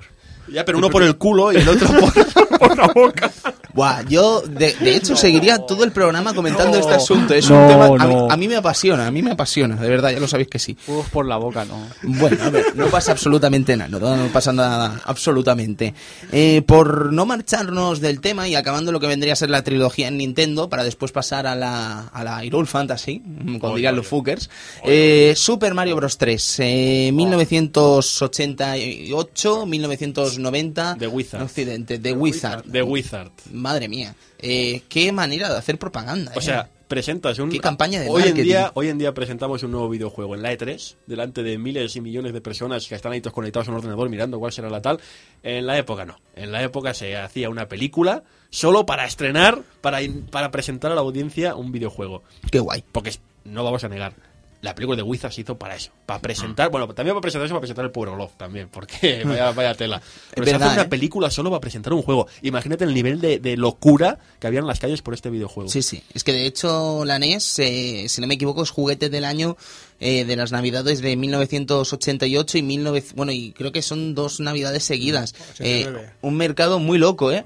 Exacto, en 1989. Un mercado de Navidad muy loco, compitiendo con gente como Barbie, como el Teddy... Teddy... mm, Teddy... ¿Cómo se llamaba el osito este de peluche tan... Teddy... No. Sí, no sé cuál dice. Sí, el Rixby, ¿no? Algo así, ¿no? Ay. También estaban las Cabbage estas, que es lo que se hizo después Coleco. Cuando, es verdad. Cuando acabó las Cole- la Coleco empezaron a hacer las Cabbage Patch Kids estas. Oh, bueno. las Cabbage Patch. Oh, pre- prefería la versión pirata, esa de los niños del cubo a la basura. Hostia, qué grande eso. Que no me acuerdo cómo se llama. Sí, pero en todo caso Super Mario Bros. 3 pone sobre la mesa primero lo que todos queríamos, que era una continuación real en Occidente de Super Mario Bros. 1, y además revoluciona todo el juego y añade el scroll diagonal, que eso es una cosa muy interesante que no se hacía en Nintendo, ¿eh? Muy guay. Es Sí. un juego maravilloso. De Nintendo yo creo que de la NES sería uno de los juegos de los que más horas invertiría porque es que las horas que he pasado yo con Mario 3 son, son increíbles. ¿Cuántos secretos tenía ese juego? O sea, tenía secretos Sí, para regalar. Si es que estaba lleno de cosas ese juego, era Que de hecho, impresionante. incluso el primer Mario, evidentemente, todos los estoy diciendo una obviedad, pero también tenía secretos. Y creo que tampoco era algo excesivamente Claro, pero- habitual. Pero aquí tenías que si el mapache, que si la rana, que si la estatua aquella, ¿no? También podías convertirte. Tenías Sí, la el de La mapache. flauta. La flauta. La tenías bota. la- La bota era Tenías maravillosa. aquellas fases en que eran lo- los, los bichos eran gigantes también. Sí. Qué portento eso, ¿eh? Qué portento técnico, ¿eh? Qué la, maravilla. La Pipe Phone también tenía tela, ¿eh? Madre de Dios. Aquí Ahí te- estaríamos años comentando cosas de Super Mario Bros. 3. Sí, de hecho Mario Bros 3 lo, lo hicimos aquí en el Exacto, club. eso iba a decir, es muy fácil. Ustedes quieren que hablemos del Super Mario Bros. 3, le dan al pausa, se van al iVoox o al iTunes y, y ponen Super Mario Bros. 3 y escuchan la hora y pico que hicimos de programa. Entonces pueden continuar después a partir de aquí, ¿vale? Porque es que evidentemente no podemos pararnos tanto como nos gustarían todos estos juegos, porque No, estaríamos Ma- todos Mario Bros días. 3 nos podíamos tirar horas y horas. Otra vez, ¿eh? Yo, este yo hacía juego, otro ¿eh? programa tranquilísimamente de Super Mario Bros. 3, pero no, no deberíamos repetir. En todo caso, eh, The Legend of Zelda, Hyrule Fantasy, eh, 1986, un juego maravilloso en Japón que tiene grandísimo éxito, que viene a ser la consecución de Miyamoto, hasta cierto punto uno de los grandes puntos de inflexión de la producción artística de Miyamoto a la hora de plasmar un videojuego como él podría haber vivido, digamos, su infancia, ¿no? Pero un momentito, Edu, por favor, ¿cómo suena?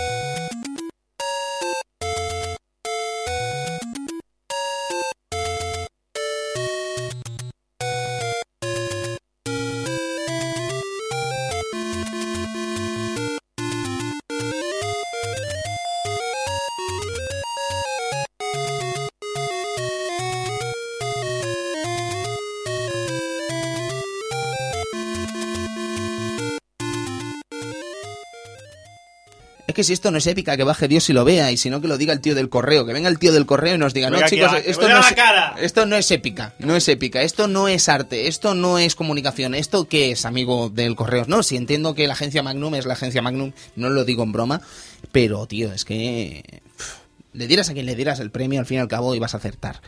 En todo caso, The Legend of Zelda, Hyrule Fantasy, Zelda no Densetsu, en Japón, perdón, y un juego maravilloso, evidentemente, que sentó las bases hasta cierto punto de lo que vendría a ser las aventuras de hoy en día. Sí, no, es que, es que sienta las bases. No, No, a cierto punto no. La Ya, sienta. lo, lo he dicho por, cu- por cubrirme la espalda. Pero a, a mí lo que me resulta más fascinante de Legend of Zelda es lo que acabas de comentar hace un momento, que es verdad que no deja de ser una versión muy muy li- muy, muy libre de la infancia de, de Miyamoto. Miyamoto tenía una casa ahí en, creo que es en Sonobe, ¿no? Sonobe, que era su pueblo de nacimiento, y era un niño muy inquieto que le encantaba irse por el, por el bosque y, y vivir aventuras, imaginarse las aventuras, pues irse al bosque, ahora irse, veía una cueva y se metía en la cueva, eh, veía, yo qué sé, un estanque y se quedaba, oh Dios mío, el estanque gigante. Y, y siempre decía eso, Miyamoto dice, él quería reflejar en The Legend of Zelda la emoción que él sintió, por ejemplo, cuando... Al descubrir una cueva. Exacto, él estaba paseando por su bosque, el bosque de su pueblo, y descubre una cueva. Y esa, y esa emoción de pensar, ¿qué hago? ¿Entro? ¿No entro? ¿Qué habrá dentro? Es que si me voy, me voy a perder lo que hay dentro. Quizá dentro hay tesoros y maravillas. O, o un viejo con una espada. O un viejo con una espada. es peligroso, es peligroso ir sin esto. Cuidado. Cuidado. Bueno, no sé, te puedes encontrar cualquier cosa, el mundo está muy loco ahora ya, mismo, ya, pero ¿sabes? Claro, esta emoción, él quería transmitir esta emoción de, de- del niño que está redescubriendo el mundo y, y- y Es lo consigue, y lo consigue. Maravilloso. Porque el, el grado de exploración que permite Legend of Zelda no lo permitía ningún otro juego hasta la época. Es que no lo permitía. Había juegos de aventura, había juegos de exploración, pero no a este nivel tan profundo. Y además que era un mapa para la época gigantesco.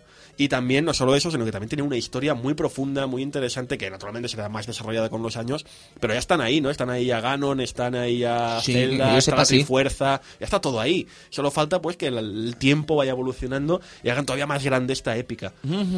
Totalmente, y además con una banda sonora increíble, con unos... mm, Es que es un juego inolvidable y además eh, yo la- creo que todo el mundo vamos a recordar, sobre todo en la versión europea occidental, lo que vendría a ser el cartucho dorado. Mm, Qué verdad. bonito es. Hablando tío. de la música, es verdad, eh, antes hemos hablado del tridente, me sabe- es verdad, no puedo mm, desestimar la idea del otro otro puntal básico en la vida de Miyamoto que ha sido Koji Kondo. Sí.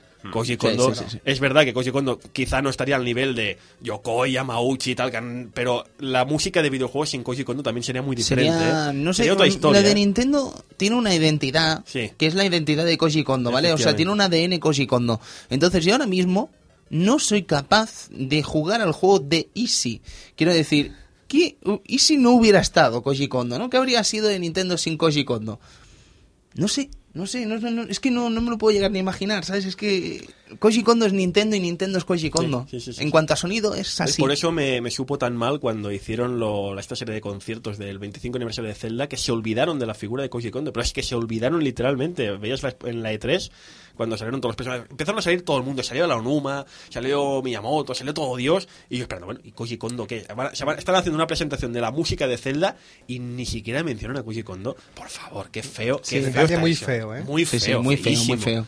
Pero bueno, insisto que está ahí. La figura también en Mario, ¿eh? También en Mario, en CD, en toda su vida también ha estado esa figura de, de Koji Kondo. Sin la que Miyamoto también sería otra historia. Totalmente.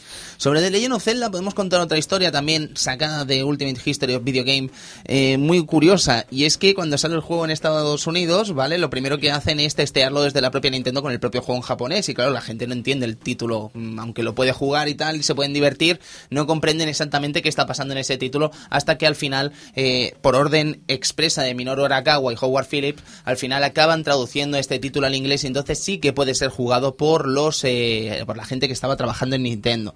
Pero es que eh, Minoru Arakawa tenía una especie de mal presentimiento con este título, porque probablemente, y ahora sí que no me voy a cubrir las espaldas, eh, sin duda, The Legend of Zelda era el juego de NES más complicado, más enrevesado que había salido en el catálogo desde que hubiera salido la máquina en Estados Unidos. Por lo tanto, suponía un problema que este juego, imagínate tú, no triunfa. Y ahí está, una vez más, por eso he reivindicado tanto su figura al principio, ahí está la figura de Yamauchi, que desde Japón dice, déjate de historias, déjate de cuentos, porque es eso, el, tú como lo acabas de comentar, el mercado americano es muy sobreprotector, es muy endulza- en- endulzarlo todo, hacerlo fácil, hacerlo todo sencillo, y Legend of Zelda es un juego muy complicado, y yo me imagino que, pues eso, que los, los directivos de Nintendo América deben pensar, es que un juego tan complicado, ¿cómo va a triunfar en nuestro país? Es esta idea, ¿no?, de que los, los presidentes y directivos americanos se creen que su población es tonta. Se lo creen, parece que se lo crean. Y no, y Yamauchi desde Japón dice, no, no, o sea, tú tienes que sacar este juego, este juego lo va a petar. Una vez más Yamauchi dio en el clavo. Dijo, no, no, sácalo, sácalo y cállate la boca. Sale Zelda y bueno, ¿qué pasa? Pues que triunfa, arrasa y, y ha hecho historia. Funs, eh, ¿estaréis de acuerdo conmigo? Eso sí que eran visionarios. Eso eran visionarios, efectivamente. No hoy en día que se autoproclaman visionarios Sí. un tal Peter Molinex. Molinex. Molinex. Por eso el, te pobre, digo el pobre lo intenta, eh, pobre Pete. que Miyamoto también es un genio, es un gran creador, pero tuvo mucha suerte de tener a su Ahí lado está. alguien que creyera en sus ideas, porque te insisto, Miyamoto en otra empresa tengo el temor de que hubiera acabado pues relegado a un segundo plano en plan de, va, tú cállate, no molestes, que tú no sabes, porque para empezar es eso, Miyamoto, no lo hemos dicho, pero Miyamoto es un artista. Miyamoto estudia arte, artes plásticas, quiero recordar, es dibujante, él quiere diseñar juguetes como Gunpei Yokoi, él no, no es que no quiera hacer videojuegos, pero no es lo que más le interesa, de hecho en una entrevista hace poco lo dijo, dice, no, mí me gustaba hacer juguetes, yo lo de los videojuegos fue un poco, pues mira, mm, me el- Surgió. surgió, tenía que hacer el radar scope, pues venga, pues lo hago. O sea que tiene mucha suerte ya Miyamoto, de, insisto, de haber contado con este equipo a su alrededor, que es el que le ha apoyado, ¿no? el que le ha llevado en la sillita a la reina, diciendo, tenga. Correcto, sí, sí. Eh, comentábamos antes que a pesar de que Yamauchi insistió en que saliera el juego y tal, al final de, de este The Legend of Zelda en Estados Unidos, Arakawa seguía sin tenerlas todas. Y pensó, primero vamos a editar un libraco de, ilustra de instrucciones asá, gordísimo, Vaya. para que ayude al jugador y tal, y además vamos a habilitar una serie de teléfonos Oh. gratuitos para que la gente llame por teléfono si tiene dudas. Y ahí nace El Club Nintendo, Vaya, básicamente. vaya. Pero no, no os perdáis la historia. Es que esto creo que lo hemos comentado alguna vez en el Club Vintage, probablemente lo hayamos comentado. Pero resulta que eh, la línea de teléfonos comienza con eh, 10 operadores, ¿vale? Y la gente va llamando, el primer día van llamando, bla, bla, pam, pam, pam, pam. Pero llega un momento que esta gente que va llamando no, no solo pregunta por cosas de Zelda, sino que empieza a preguntar por trucos y consejos de otros juegos. Y la gente, pues evidentemente va respondiendo como buenamente puede, ¿no? Pero se dan cuenta que llega un momento que no dan abasto, que la línea no para de sonar. Entonces, eh, al final tienen que encargar lo que vendría a ser ni más ni menos que a más de 100 teléfonos allí trabajando. Pero llega un momento que evidentemente esto deja de ser rentable para eh, la gente de Nintendo, por lo cual deben tomar una decisión, una decisión tan simple como o quitamos esto o lo que podremos hacer es poner un servicio de pago por teléfono. Entonces ponen una línea telefónica de pago, lo que vendría a ser un 906 aquí de toda la vida, allí creo que era un 806 si no me equivoco, pero bueno, era una línea de pago y la gente sigue llamando de forma muy loca y acaban recibiendo, según esto, en 1990, más de 100.000 llamadas telefónicas en un año. Más de 100.000 llamadas telefónicas pagadas en un año. Y evidentemente eso es un beneficio bastante espectacular también para la empresa que nada tiene que ver con los propios videojuegos. Muy, muy interesante que gracias a Zelda se crea este asunto de las llamadas telefónicas. Mira, leo aquí en otro libro que estamos ahí consultando esta noche, Game Over, Please Start to Continue, que es un- precisamente la historia de Nintendo.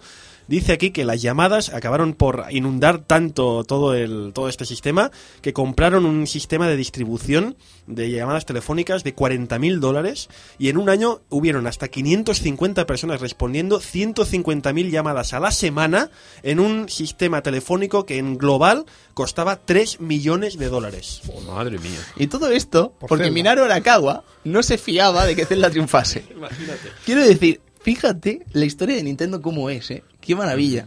Pues bueno, junto a Doki Doki Panic, lo que vendría a ver Super Mario Bros. 2, eh, sale también The Legend of Zelda 2 ese mismo, esa misma Navidad.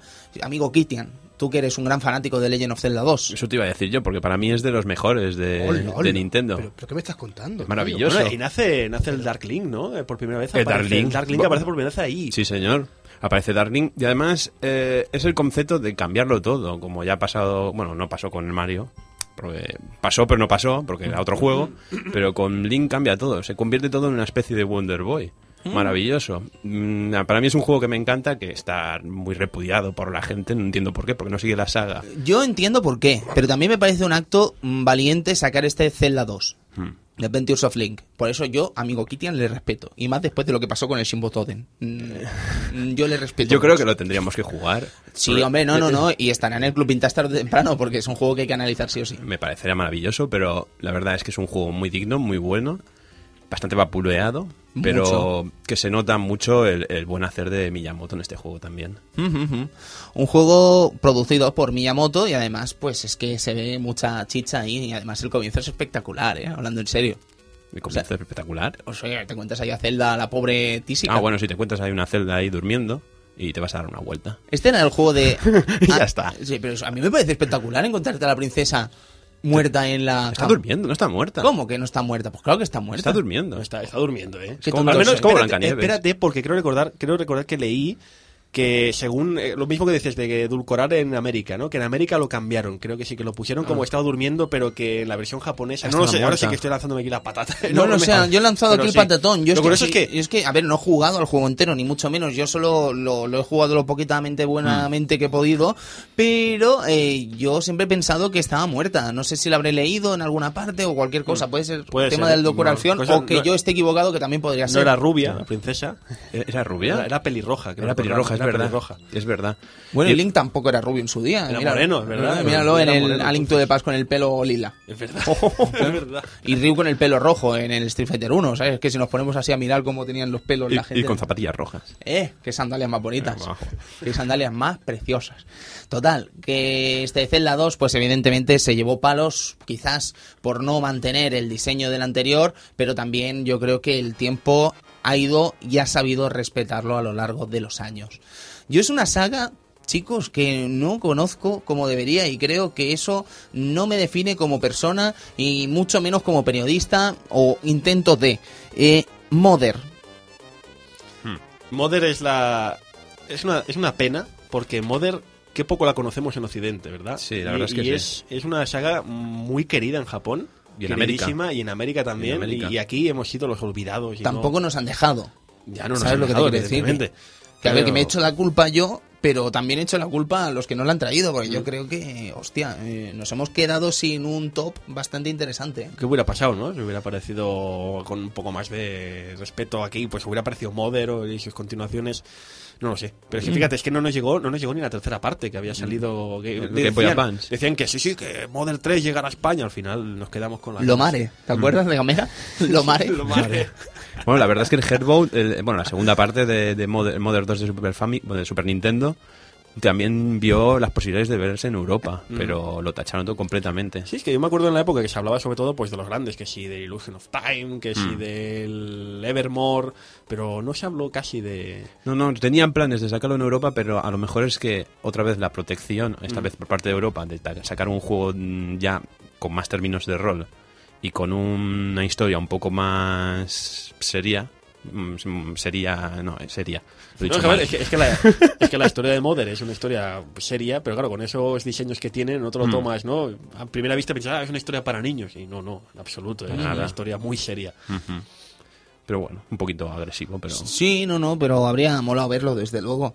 Yo creo, chicos, que si algo define lo que vendría a ser Super Nintendo, al menos en su lanzamiento, es sin lugar a dudas Super Mario World. Por muchas cosas, por muchísimas. Por su apartado técnico, evidentemente. Pero es que si nos paramos a pensar también en lo que vendría a ser lo que aporta jugablemente hablando al mundo del videojuego, yo creo que estamos ante uno de los más grandes títulos que jamás se han hecho en la historia del videojuego. En palabras del propio Miyamoto, es el mejor Mario. Mm. El Mario El- 4. Que lo dice Mario Miyamoto, 4. Super Mario Bros. 4. Super Mario Bros. 4. Sí, Cuidado, exacto, ¿eh? ¿eh? que en Japón se llama así. ¿sabes? Y- no es que no se llamara así por ¿No? gusto, sino que es Super Mario Bros. 4. Y, sí, sí. y lo que si comentamos hace un momento, que Super Mario Bros. 3 tenía tantos secretos ya en el, en el- en el 4, en el, en el wall, 96 pantallas. 96 pantallas. Me acuerdo que todos buscamos ese número 96 y el mundo estrella, el mundo... Vamos, ahí nacieron también los fantasmas, ¿no? Los míticos fantasmas. Nacieron, nació Yoshi, nació la capa, tantas cosas que, que nacieron allí. tant- Y me acuerdo las guías. Empezaron a aparecer quizás las primeras guías que aparecieron en nuestro país, ¿no? En España, fueron Sí. sobre todo dedicadas Sí. a Mario World. Y podías guardar la partida, importantísimo.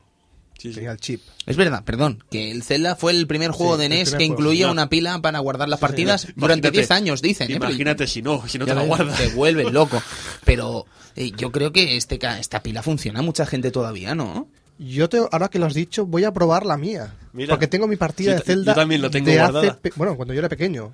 Pues Me prueba a ver. Carlos, pues a lo mejor te has quedado sin partidas. no eso sí, creo. No, seguramente. No creo de que esta y aguantado. del Mario World. No, Sí, no, evidentemente. aguantado. no sé, no sé. No, es imposible. Ajá. Bueno, que No, no, llevo una no- gratísima sorpresa, pero lo dudo, ¿eh? Que las... las, las- las- Porque encima Nintendo no- sabría hacer pilas y todo. Sí, sí. No soy, no soy un gran experto en baterías, entonces Yo no, tampoco, no lo pero- sé, pero según pero aquí leo, vida 10 útil- años. La vida útil es la que tiene. Claro, claro. Ay, como la de la Neo Geo Pocket, ¿eh? que se iba a la batería y decía, Uh, uh, redita uh. de nuevo, ¿quieres ver el calendario? Venga, vamos. Al Madre. menos, al menos estaba Neo Geo Pocket, pero con la Saturn se te iba la pila y a tomar por culo O todo tomar también. por culo. Todo. O tomar por culo. Qué mala idea. Y la gente decía, sí, sí, pero la Saturn no tiene memory card y no te tienes que gastar la pasta. No, no, ya verás ya. Va a acabar, ya a verás ya. Ya verás. Mira qué bien. Uy, qué curioso. Bien, pues eso, que estamos hablando de Super Mario World antes de desfasarnos con el asunto pilas. Culpa mía, evidentemente. Eh, un juego maravilloso, es completísimo. Es una obra maestra. Qué ¿eh? grande la música.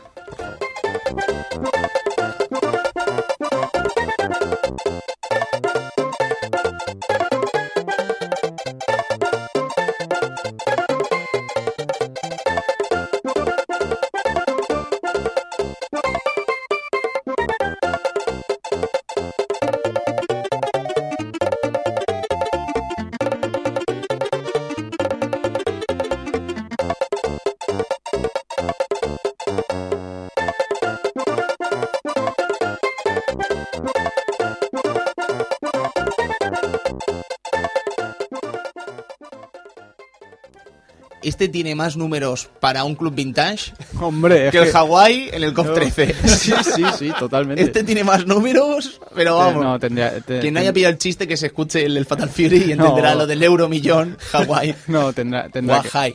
O Ajai, o Hawái, como queráis llamarlo. Sí, que, que Mario, Super Mario World debería estar en el Club Vintage, al igual que estuvo casi en todas las casas de, de gente que tuviera una Super Nintendo, porque era, era un juegazo mítico, todo el mundo lo recordaba. Yo no que- lo tenía. ¿Qué dices, Fons? Sí, yo no voy a contar. Bueno, yo lo he contado, en- creo que lo he contado incluso aquí. en Puede ser. Me he ocasiones. hecho lo sorprendido por Sí, eso del efecto radio, es, ¿sabes? Es lo que dije, como yo sabía, fíjate, ya de pequeñín, ya tramando aquí mis artimañas. ¿eh? ¿Cómo Claro, eras, Ya, eh? ya de bien pequeñín, ya con 11 años, pensaba, pues espera, ¿por qué sigo? Yo pensaba, todo el mundo va a tener Mario World. ¿Para qué no me voy a comprar Mario World? Me compro otro juego. Es el puto, y tío, luego, es y luego Maquiavelo, tío. todo el mundo va a, ma- a intentar, me va a ofrecer el Mario World y, y- y su, y su hermana si hace falta. Y probablemente acepte al Mario World y a la hermana.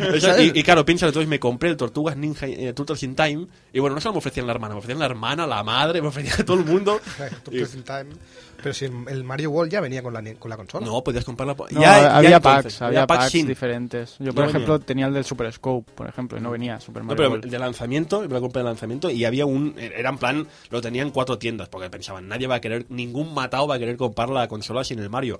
Yo quise, amigos. Pero no eras Y- ningún y- y matado, eras un no, maquiavélico. Triunfé, porque ya te digo, la gente se peleaba para dejarme el Mario World, porque era llegar y decir, hola, ¿qué juegos tienes? Mario World, ah, mm, vaya. ¿Qué juegos tienes? Ah, el Mario World, mm, vaya. ¿Qué juegos tienes tú? Bueno, el Tortuga Ninja. ¡Oh!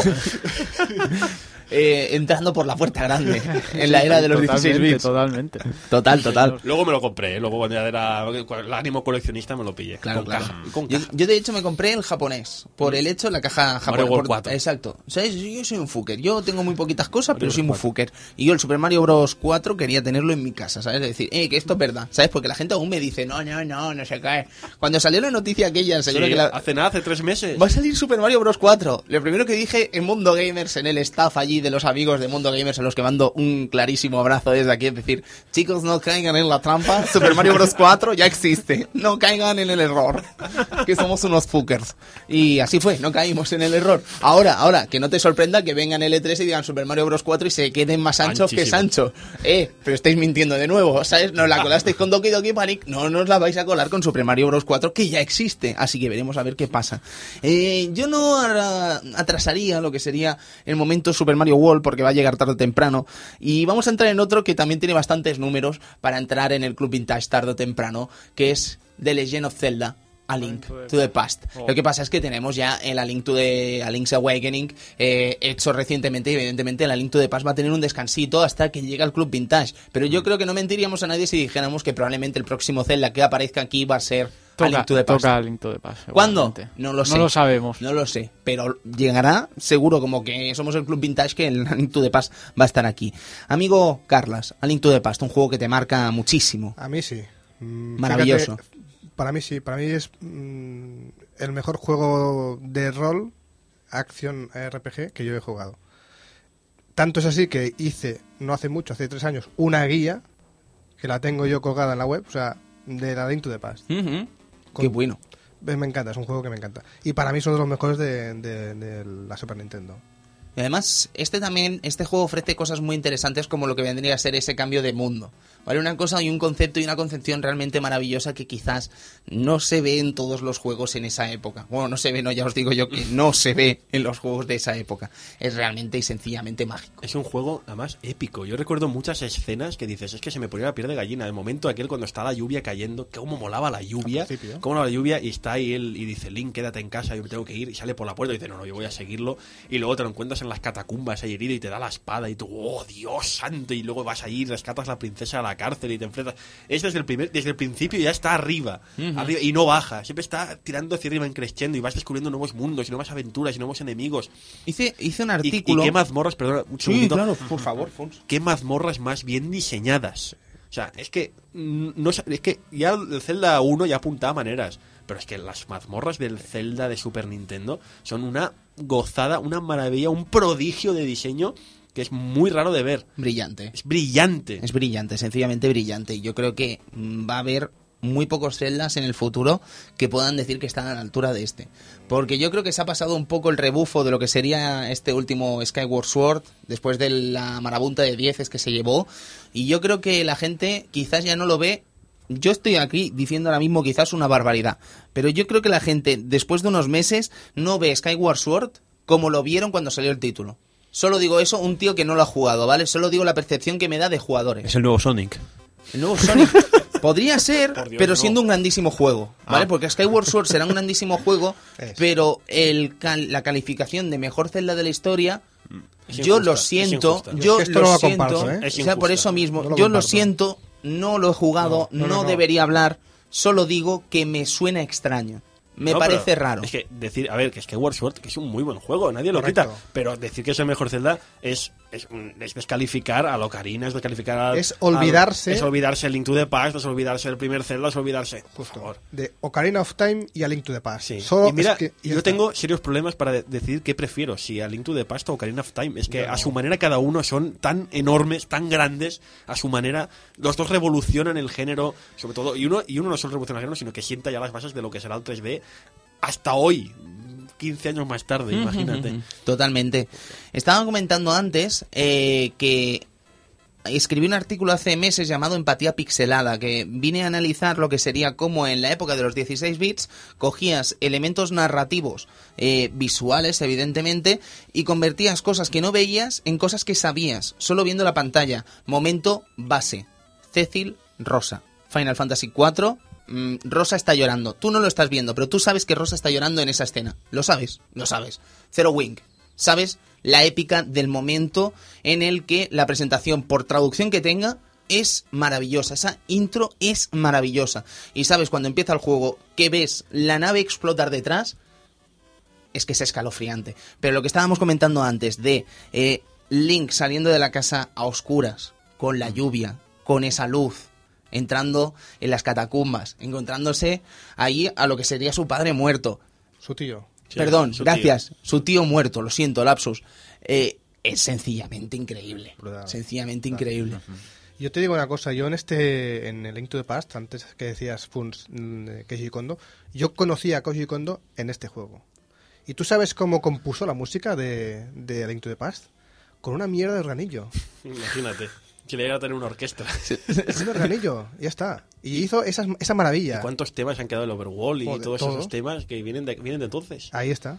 Chicos, perdona, tenemos un nuevo invitado que es nuestro queridísimo amigo Jordi Cerosith Dorce. Amigo Cero, ¿cómo está usted? Muy buenas, bien, bien, muy bien aquí. La pregunta Cero es ¿cuánto van? ¿Cuánto van? Te lo digo, ¿quieres que te lo diga? No hace Sí, falta. por favor, dímelo, por favor. 3-0, ¿Quién gana? el Barça. ¿En serio, tío? Sí, sí, en serio, en serio. Eh, ¿Qué ganas tengo de salir de la radio y ver que no van 3-0? Ojalá sea así. Pues, pues entonces quédate ahí. Ponete del asco. Cero, estamos hablando del premio Príncipe de Asturias a Shigeru Miyamoto. Eh, ¿Qué percepción tienes sobre este premio y esta entrega a un genio que sé que admiras como es Miyamoto? Sí, a ver, yo, yo al, bueno, al escuchar el, el premio que era de humanidades y no sé qué movidas, eh, me estuve leyendo por ahí a ver realmente lo que significaba el premio. Sí que sé que, que habla de, de, de innovación tecnológica y habla de algunas cositas más. Y bueno, hombre, a ver, yo creo que es un reconocimiento, no sé si, si que darle a él, ¿no? Te, este leo país. exactamente cuáles son lo que vendría a ser eh, lo que se premia en este premio, ¿vale? Mm, Valga la redundancia, perdón. El premio Príncipe de Asturias de Comunicación y Humanidades, según sus bases, se concede a aquellos cuya labor de creación e investigación en el conjunto de actividades humanísticas y en lo relacionado con los medios de comunicación social en el marco de las ciencias y disciplinas contempladas por ambas actividades representa una aportación relevante a la cultura universal. Eh, bajo esta, eh, esta afirmación, amigo Cero, creo que el premio es totalmente merecido. Claro, correcto. ¿Qué es eso? Tú, el- se- la gente se quedaba con el, con el enunciado, ¿no? Con el titular. Pero si lees a fondo el- lo que significa el premio, es totalmente merecido, vamos. Nos confirman desde las gaunas que el Barça va 3-0. Sí. Mm. No, Edu, no te escucho. Hola, Edu. No, Edu. no. Hola, hola. Hola. Pues dos de Pedro y uno de Messi, sí. Me cago en 10.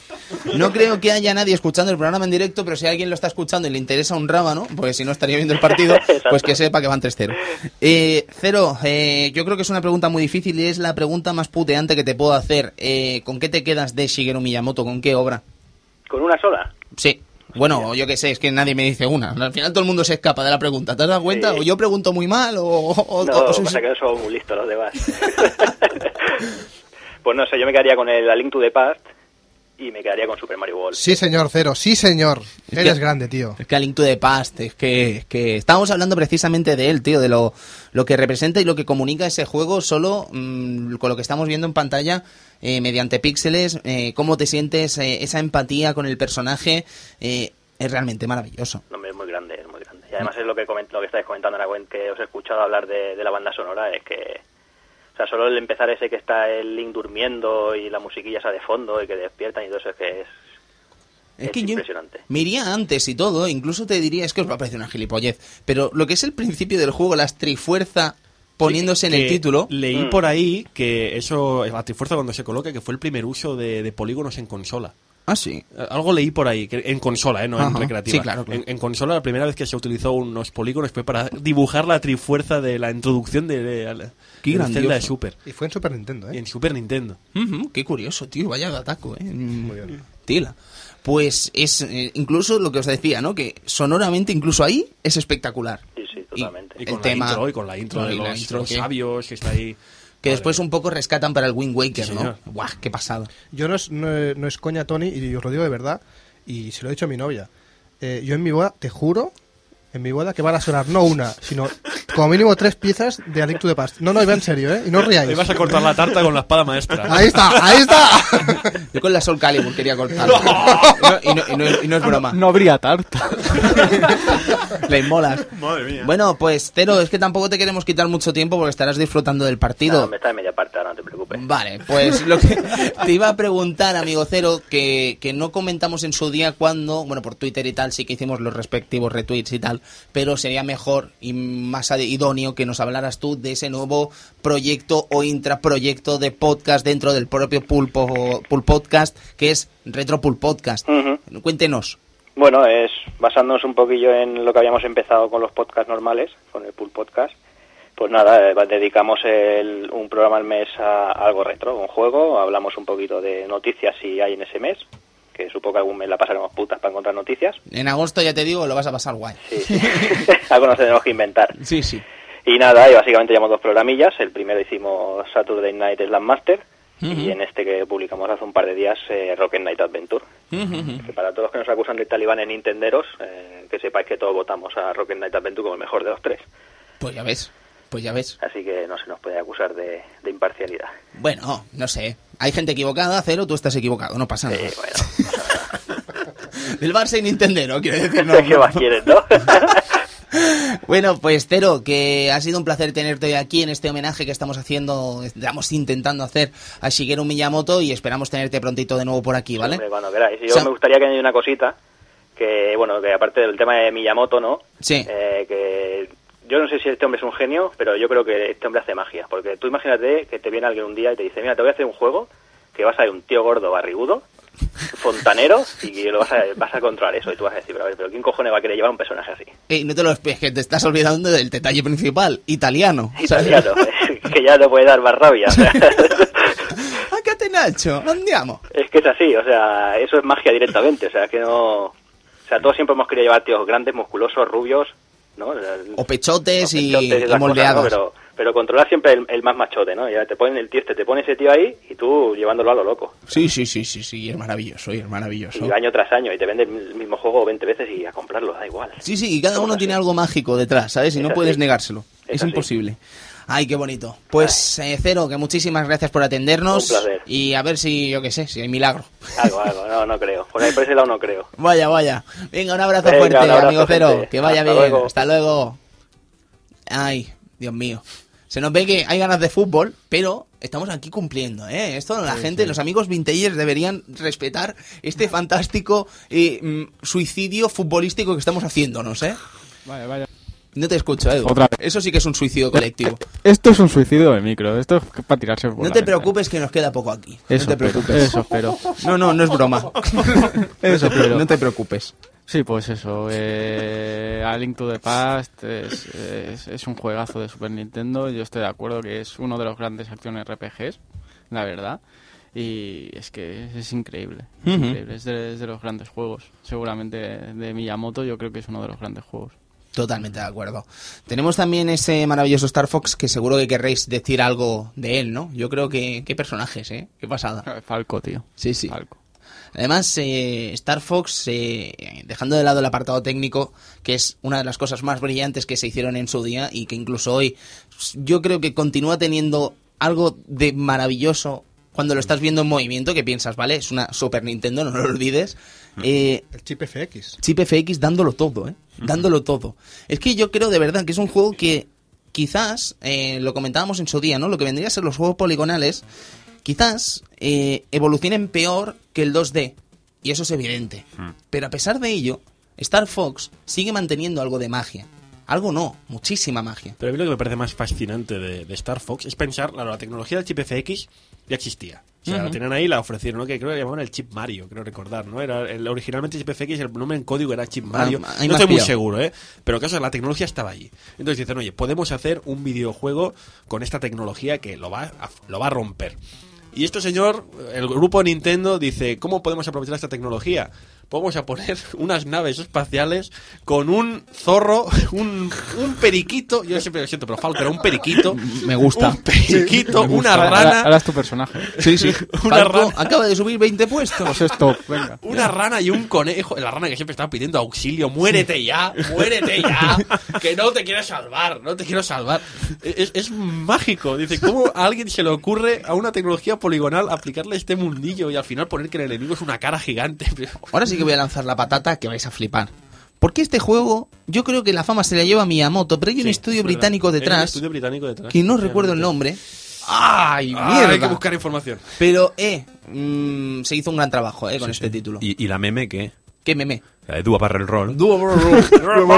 Es- esto ahora va a parecer que hemos descubierto América, evidentemente, pero si te vas al Google y pones Dua Barrel Roll, pues Maravilloso. Google es maravilloso cuando él quiere. Que también tiene un príncipe, mm, un premio príncipe de Asturias eh, de la comunicación y humanidades, Google. Google. Sí, sí, sí. Lo ganó dos años antes, ¿no? Creo. En 2005 puede ser. Sí, puede ser, Lo puede ser. confirmo ahora mismo, eh, si queréis. Eh, seguid hablando de otra cosa mientras busco. Hombre, pues Star Fox, que muy bien, ¿no? Muy bonito y muy chulo. 2008. No, pero es- 2008, gracias. Vale.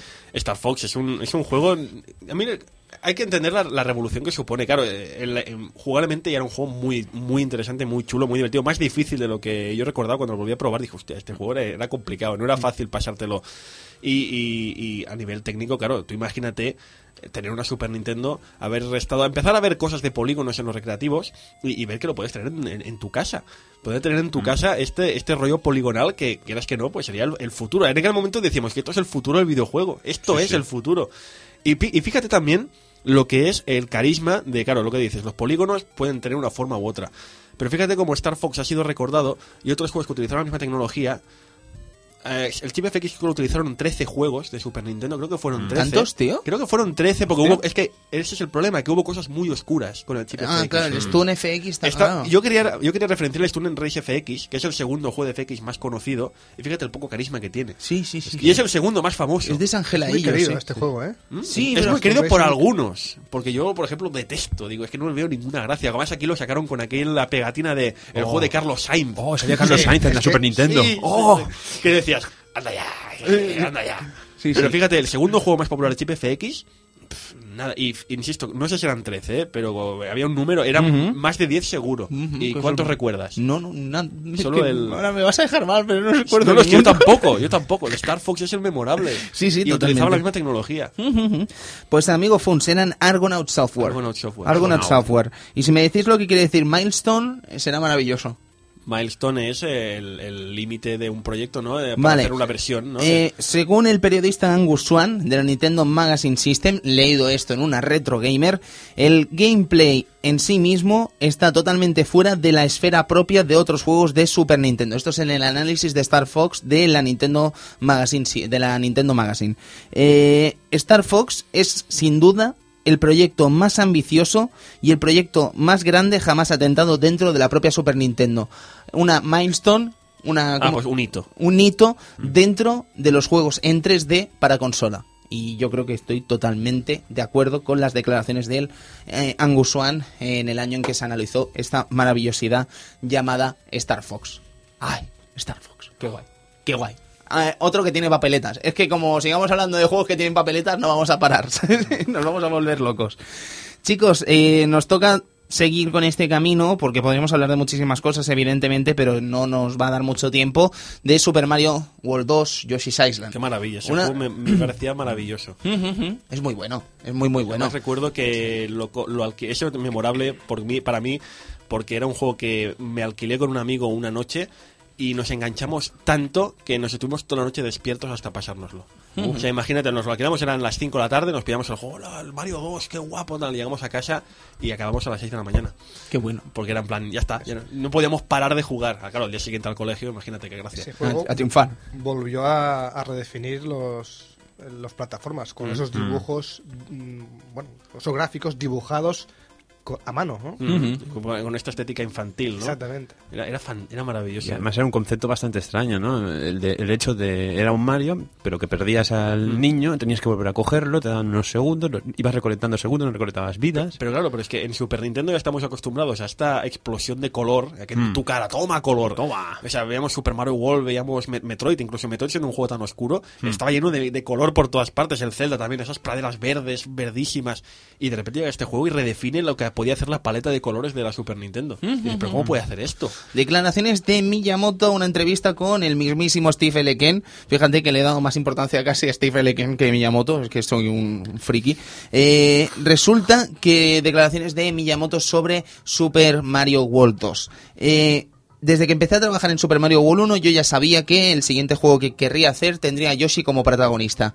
Eh, otra gente había creado juegos basándose en el personaje de Yoshi, como Yoshi World Hunters, Yoshi's Egg, Yoshi's Cookie, entre otros muchos que en realidad a mí no me gustaban. Eh, por eso decidí que yo haría un juego de Yoshi real. ¿Vale? Y cuando decimos real nos referiremos a un juego de Yoshi de plataformas real y jugable, no como Yoshi's Cookies y demás, que al fin y al cabo no dejaban de ser juegos que ya existían, convertidos al personaje Yoshi y convertidos en puzzle. Y dices, mmm, caca. Yoshi Safari, tío. Mariconada. No me acuerdo yo del Yoshi Safari. El, de- el del Nintendo Scope.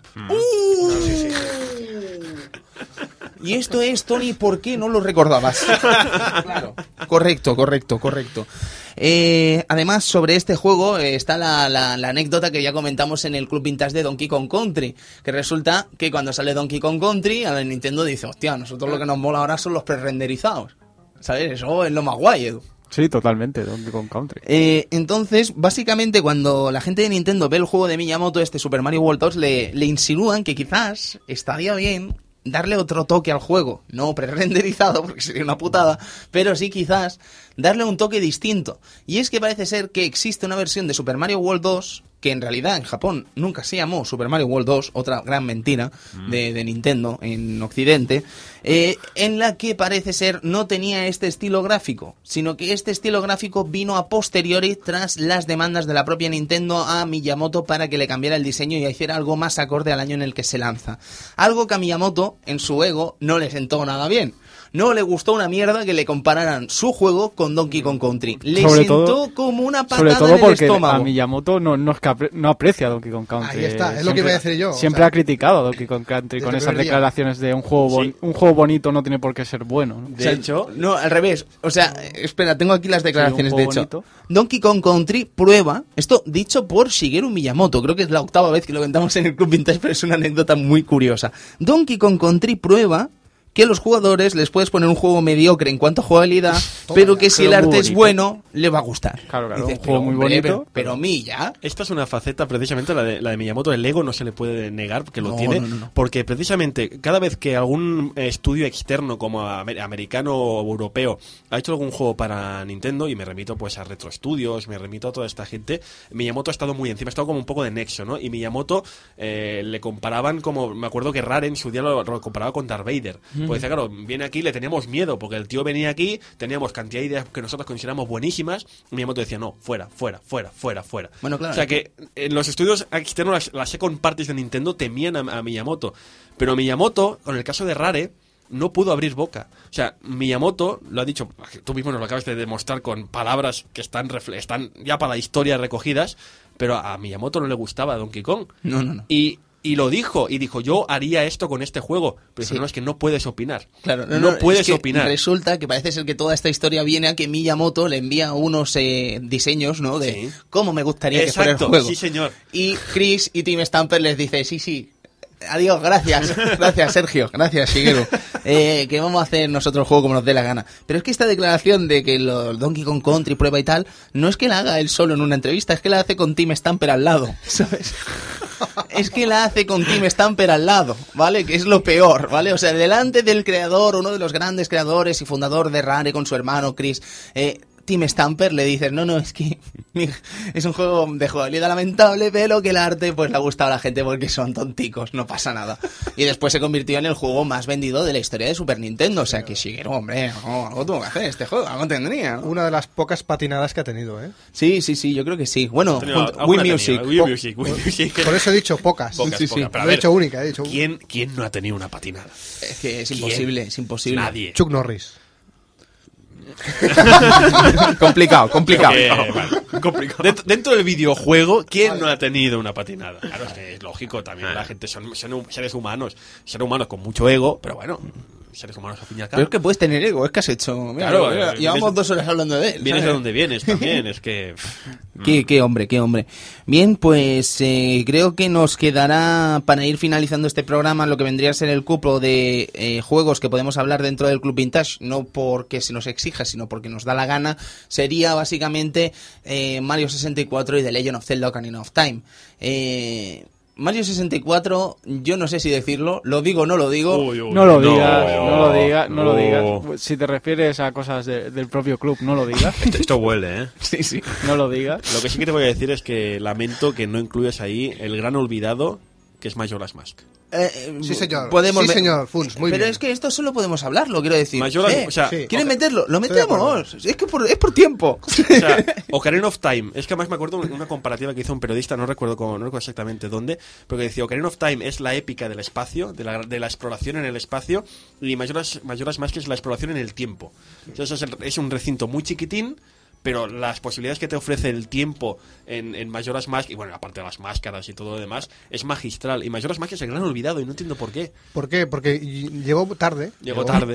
Y mucha gente no lo conoce porque no lo jugó y no Mm. puede opinar, no puede hablar de él. Pero es uno de los mejores celdas también. O sea, a mí que- todavía me pone la piel de gallina, te lo digo de verdad, recordar, mirar al cielo y ver aquello que está, el pedrusco. el Pues, ¿qué pedrusco que está cayendo. Y yo, madre- además, perdona que te Sí, interrumpa, no, pero no, si te estoy interrumpiendo. tú te fijabas, mirabas, es que me parecía un prodigio técnico, porque tú mirabas arriba y si te fijabas muy bien, veías cómo se iba acercando. O sea, lo veías como iba poco a poco, píxel a píxel, se iba acercando. Y dices, ay, madre de Dios, Flipado, ¿eh? que viene el pedrusco. que viene el pedrusco que me va a reventar. Esa- ese juego, de verdad, Majora's Mask, hay que reivindicarlo porque es un señor juego. Quizá el problema también, claro, Ocarina of Time revolucionó todo y Majora's Mask no podía revolucionar el concepto jugable porque cogía el mismo, pero también revolucionaba, revolucionaba la forma de jugar porque no tiene absolutamente nada que ver con la, forma de jugar de Ocarina. La jugabilidad sí, el mando, claro, el mando era el Lo mismo. cual tiene mucho mérito. Tiene ¿eh? mucho mérito, pero es que no era un Ocarina of Time 2, ni mucho menos. Eh, Es, es faltarle al respeto y decir que es un Ocarina of Time 2. Yo, chicos, yo no he jugado a Majora's Mask, eh, ya lo sabéis. Pero yo, visto desde fuera, como aquel que dice, yo creo que el tiempo al fin y al cabo ha puesto en su lugar a Majora's Mask. Y si quizás en su lanzamiento y en sus años eh, más cercanos el juego quizás eh, fue infravalorado, yo creo que el tiempo lo ha situado en un pedestal más alto que en su día. No sé si estaréis de acuerdo. Fíjate que el propio Miyamoto lo dijo, ¿no? Creo en una entrevista también que, oye, que la- si, voy a- si hay que hacer secuelas de, de Link to the Past, de Ocarina of Time, pongo una secuela de Majora's Mask, también lo decía, ¿no? Porque Majora's Mask también está es visto muy bien por, por el propio Miyamoto. Es un juego como mínimo digno de estudiar, Sí. desde luego. Y si os parece bien, eh, podemos seguir con Ocarina of Time dando un pasito para atrás. Es que Ocarina of Time hay que hablar de él, porque realmente ya vi- es que es el 3D, es eh, fija, Ocarina of Time, Miyamoto ya creó la forma de contar historias en el mundo del videojuego, con- en- inventó la forma de hacer plataformeros, inventó la forma de, de- de hacer un gran mundo de exploración y ahora inventa el sistema para jugar en 3D que todavía a día de hoy se utiliza. y me remito a una frase, a una palabra, Z-targeting. Sí.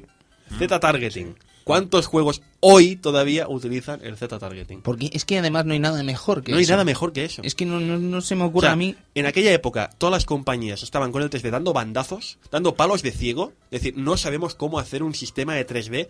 Miyamoto ya venía de hacer un Mario 64 demostrando, eh, se puede hacer un plataformero 3D súper chulo. Cuando en, en PlayStation había plataformeros 3D que daban vergüenza, daban mucha vergüenza. Y no solo ya había tomado un- una carrerilla diciendo, oye, así se puede hacer un mundo 3D explorable y súper chulo. No solo eso, no voy a hacer una aventura en 3D. Insisto, es que todos han, todos se han basado en eso. Y no ha habido nadie capaz de reinventar otra forma diferente de jugar en 3D. Sí, sí, sí. Y, y esto es así. Totalmente cierto. Yo recomendaría, de hecho, entonces que la gente escuchara el especial de Ocarina of Time eh, que hicimos también aquí en el Club Vintage. No sé si Carlas querrá decir algo. No, básicamente que Ocarina of Time también mm, gustó mucho y significó mucho porque también explicaba los inicios de la saga, de la cronología, porque es el primer Era juego. el primero de todos, Cronológicamente hablando, ¿no? Y entonces, claro, esto mm, ofrecía muchas explicaciones y muchas respuestas a la gente, ¿no? Que decía, "Mm, Link to the Past, ¿dónde está? ¿Dónde está? O sea, Lástima de la edición en España, con aquel infame libreto el de librito de, traducciones. de traducciones. Para hacer a eso, Nintendo, no hagas nada. ¿Vale? O sea, para hacer eso, no O sea, hagas nada. Realmente pregunto, este programa a toda la audiencia, que son gente, mucha de la gente que nos escucha seguro que lo probó en su momento Ocarina Por of Time. supuesto. ¿De verdad hubo alguien que jugase Ocarina of Time con el librito al lado? Pregunto, ¿eh? ¿Alguien lo hizo? Porque yo no conozco a nadie que estuviera ahí. Espera, espera, para, pause. ¿Qué está diciendo? Ah, vale, no. No puedes jugar No, con el es, mando una es mano. que y- encima estaba súper mal ordenado. Iba por, Encima, sí, iba por alfabético y, y, claro, frases de, de tal personaje que empieza con A. Ah, tal. Pero ¿cómo podía estar eso ordenado en orden Alfabéticamente, según los personajes, según la letra, pues te salía primero las frases de ese personaje. Infame, eso es infame. Están, es, favor. es de locos. horrible, o sea, es de no locos. Es una idea de locos, de verdad, me parece de locos. Y además es que yo lo siento, yo no, no puedo hablar de esto, pues no lo sé, Bueno, ¿vale? pero al menos quiero tuvo- decir, igual que tradujiste, tradujiste lo que sería un texto inglés al castellano entero, ¿por qué no tradujiste ese texto inglés al castellano entero en el juego? ¿Me explico? A lo mejor estoy diciendo una tontería, yo saber. pido perdón, pero no lo entiendo, de verdad, no, no entiendo. Y no olvidar el, el retorno del cartucho dorado. Oh, sí. Oh, sí, En sí. Ma- Majora's Mask. Que anda que no hubo, no hubo. pa- Sí, ma- ma- lo curioso es que Majora's Mask eran todos, quiero recordar, ¿no? Todos eran dorados, puede ser. Y Ocarina of Time eran unos pocos.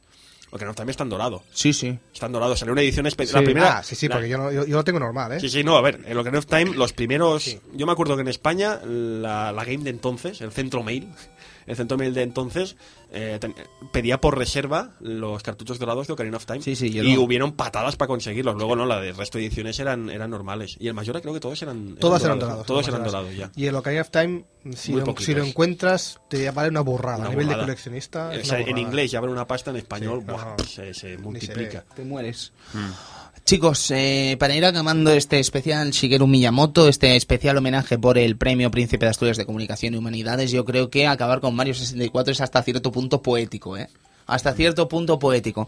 Porque bien comentaba Fons antes que Miyamoto había demostrado que con Mario 64 se podía hacer un plataformas en 3D viable, jugable, disfrutable y, por qué no decirlo, uno de los más grandes juegos que jamás se ha parido en una videoconsola y probablemente un PC porque creo que es uno de los mejores juegos de la historia y creo que no es ni discutible.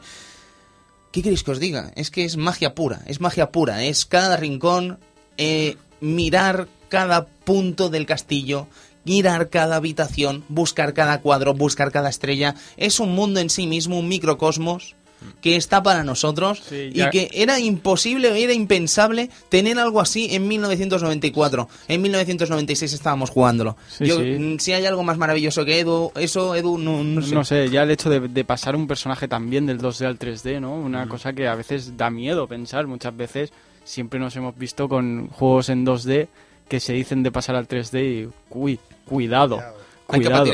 Hay- y, casi- y, y Mario 64 lo hace a la perfección. Sí, sí.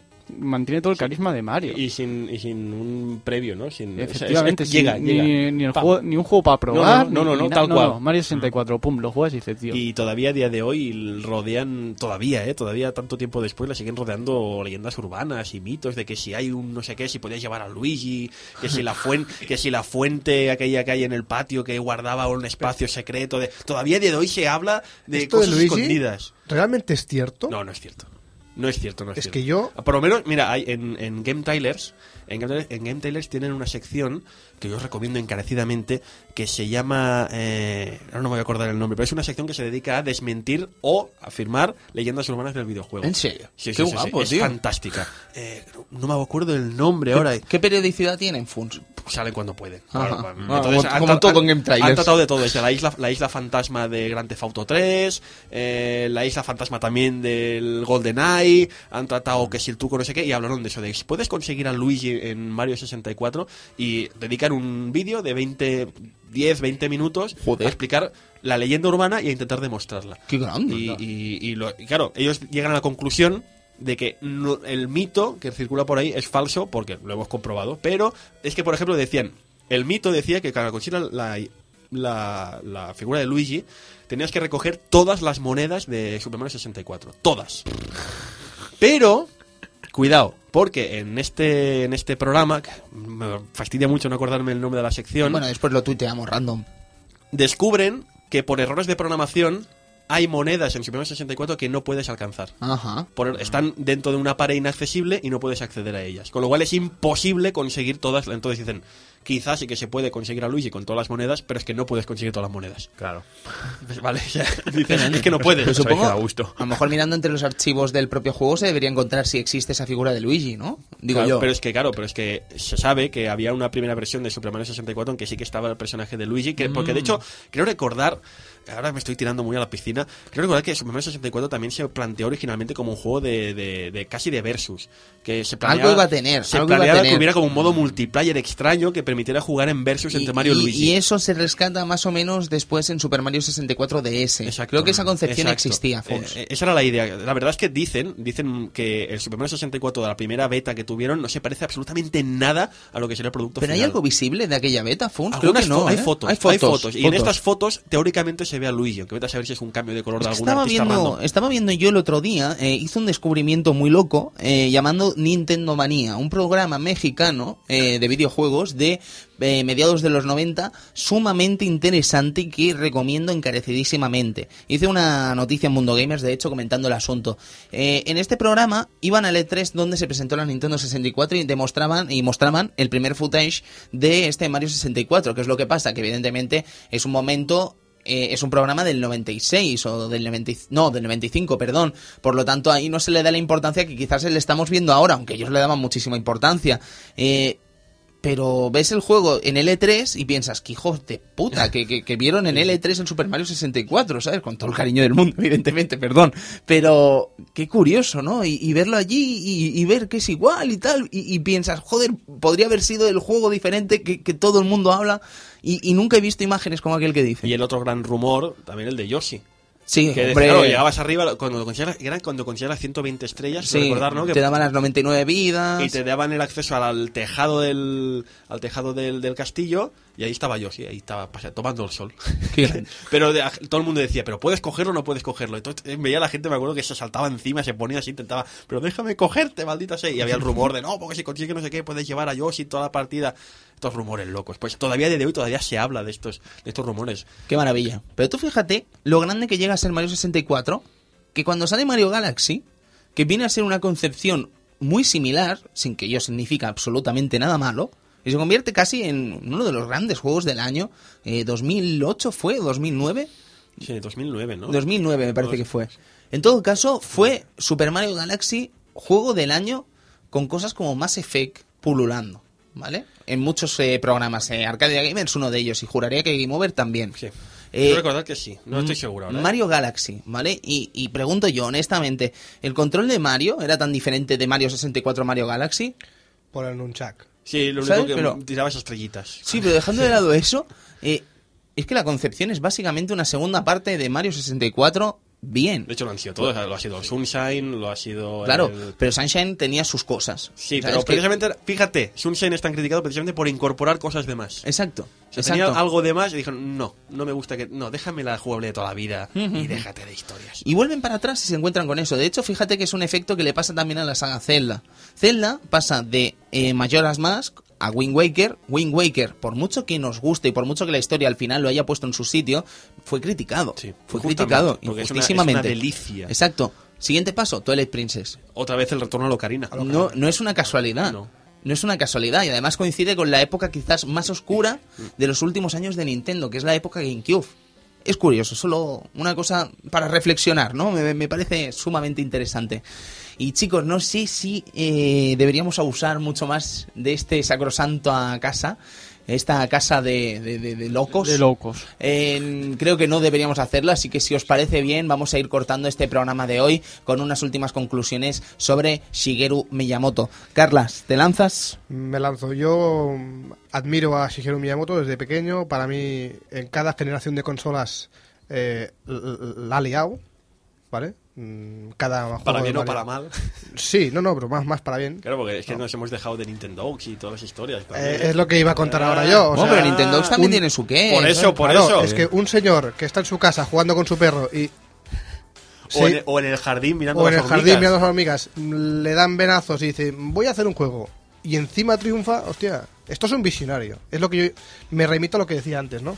Visionario es aquella persona que lo demuestra, no que lo dice, como esta otra persona. Claro, y no hemos hablado de Mario Kart tampoco. Tampoco. O, o un 10. Tan copiado. Un tan 10. copiado a lo largo de los tiempos. Pues otro juego también que tela, ¿eh? Lo que... Otro, otro juegazo increíble, Mario Kart. Ese también, ese también ha comprado números, ¿eh? Ese también ha comprado números. No vamos a estar mucho tiempo diciendo quién ha comprado números, porque hay muchos, ¿eh? hay muchos.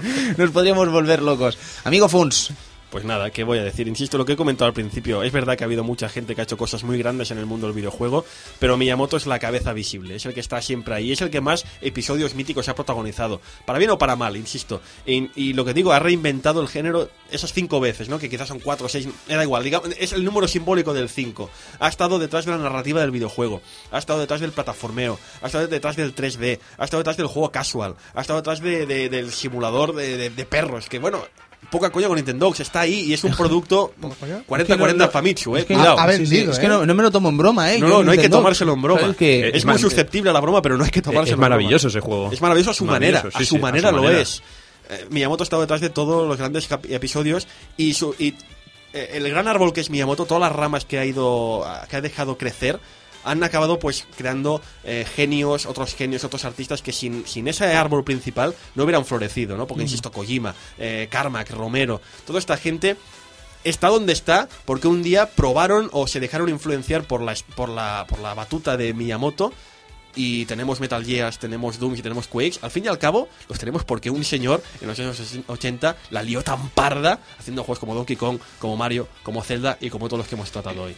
Totalmente. Y una cosa, y perdonad que os puedo interrumpir, una cosa in- para mí que tiene mucho mérito es que juegos de los mediados de los 80, como Mario Bros., a día de hoy, 2012, son 100% disfrutables. Y no solo eso, sino millonarios en ventas. Super Mario Bros. 3 es millonario en ventas en Wii, en, eh, la consola virtual de Wii.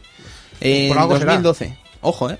Ojo, ¿qué tendrá? Pero, pero también, eh, sobre todo, recordar que Miyamoto es muy grande, pero están detrás suyo ahí apoyándole, manteniéndolo a lo alto, las figuras de Yokoi, las figuras de Yamauchi, las figuras de Kondo y las figuras de tantos otros grandes artistas que, Que están estuvieron- quizás más a la sombra y no los recordamos como deberíamos. Exacto, pero que insisto, Miyamoto no solo es un genio, sino que también, y en el fondo, para triunfar en la vida no solo necesitas genio y figura, sino también algo de suerte. Exacto. Y Miyamoto tiene la suerte de estar rodeado de un equipo de estrellas. Y hay que también pensar en ellos. Estoy totalmente de acuerdo, amigo Fons, y a veces es inevitable eh, en este tipo de programas eh, elevar a los que están delante y olvidarte de los que están detrás. Y aunque pueda parecer una tontería lo que estoy diciendo, hay gente detrás de estos juegos mágicos que han hecho tanto o más quizás que Shigeru Miyamoto y nunca los nombramos. Pero por desgracia no hay más medios a veces, nos gustaría tener muchos más y tener mucho más tiempo y recordar cada nombre y cada cosa, pero al final se nos hace imposible por desgracia. Amigo Cristian. Pues bueno, yo qué más decir de Miyamoto, increíble, genial, pero yo creo que le tienen que pegar una pullita. ¿Por qué? Porque cuando venga a recoger el premio Asturias que digan, perdone, pero el premio está en otro castillo. Lo tenía que decir, lo firmo, lo firmo, lo firmo, lo firmo. Eduardo. Pues, ¿qué decir de Miyamoto? El, Sí, eso, el- eso lo ha dicho Cristian. Sí, claro, claro. Pues Pues nada, que seguramente gracias a él es- estoy, sigo jugando los videojuegos. Es el primer nombre, ¿no? O sea, juegas a Mario Bros. y al cabo de los años descubres que lo ha hecho un tal Miyamoto. Entonces le tienes que dar las gracias de, de decir, vale, ahora te conozco, ahora sé quién eres. Has hecho disfrutar de los videojuegos, eres grande. Es que es, es, es, eh, es, eh, es el crea es que para mí es el creador, ¿sabes? El creador de, de mi época. Claro. Es, el- es uno de los artífices que hace que siga jugando. ¿sabes? Ya sí que ahora lo tengo menos olvidado, quizá. Ya no juego tanto a, sus Marios y tal. Pero en su tiempo, hostia. Mario 3, Super Mario World me, me dieron unas horas de juegos increíbles. Es que es, es el grande. Yo es que mm, es que me sigue costando dar unas palabras sobre este asunto, de verdad. Yo creo que el mejor homenaje que le podemos hacer es este MP3, como aquel que dice, este podcast, y que lo hayáis disfrutado, que os hayamos ayudado quizás a descubrir un poco más de la figura de Shigeru Miyamoto y que hayáis disfrutado escuchándolo tanto como nosotros hablando de ello. Una última cosa, Tony. Ya que tú has hecho que se mojen los demás, mm, mójate, por favor. ¡Qué cabrón! ¡Qué cabrón! Toma. Buah, yo ¿Esto es una patata? puedo decir ¿puedo, puedo- puedo decir más de uno. Buah, yo si tuviera que decir uno, me voy a jugar la carta, me la voy a jugar. Me la voy a jugar a Super Mario Bros. 3. Oh, vaya. Me la voy a jugar a Super Mario Bros. 3 porque a pesar de que Super Mario World sea un juego maravilloso, yo creo que tiene más, hasta cierto punto más mérito hacer Super Mario Bros. 3 que hacer Super Mario World. Eh, en todos los sentidos, quizás en su jugabilidad, quizás en su concepción, quizás en la invención de lo que vendría a ser ese estilo de plataformas eh, promovido por Super Mario Bros. 3 y que después bebería el propio Miyamoto dentro de su obra. Así que yo sin duda... Bueno, con muchas dudas, pero yo si tuviera que decir uno así en frío, diría Super Mario Bros. 3. Pues Edu, yo, yo me decanto con, por Super Mario World. Fue un juego que me marcó mucho, era el inicio de, de una Va, mira, nueva. que no, eh, que no, que cambio, Super Mario 64. También, no, también. no, vale. no, cambio, cambio, cambio, cambio. Chaquetero. 2D me quedaría con Mario Bros 3, eh, 3D me quedaría con Mario Ya, 64. ya eliges dos. Ah, has visto Ah, lo he logrado. ha colado. No, pero Super Mario 64 es una obra sí, maestra eh, en todos los sentidos. Es el ABC del videojuego actual, como aquel que dice. Y este eh, universo videojuego ahora mismo yo creo que no se entiende sin la pieza fundamental que es Super Mario 64. Ya está. Funs. Ocarina of Time. La épica. Lo dejo. Es que es el juego épico. Es verdad que el Zelda, el la Link to the Past, ya mostraba la épica en, en toda su maximidad, si se puede decir esta palabra. Bueno, estás en el Club Vintage. Estoy meter Club palabras con suelto. at, eh, es, es Pero, habitual. pero el Ocarina es que te enganchaba, te enganchaba la pantalla, te enganchaba el mando y decías, no puede ser lo que estoy viendo. O sea, lo que estoy viendo no me lo puedo creer. Esto no es real. Es un vídeo. No, no. Y te acercabas a la tele, la tocabas. Esto no puede ser cierto. Y era cierto. Sí lo era, sí. Qué maravilla.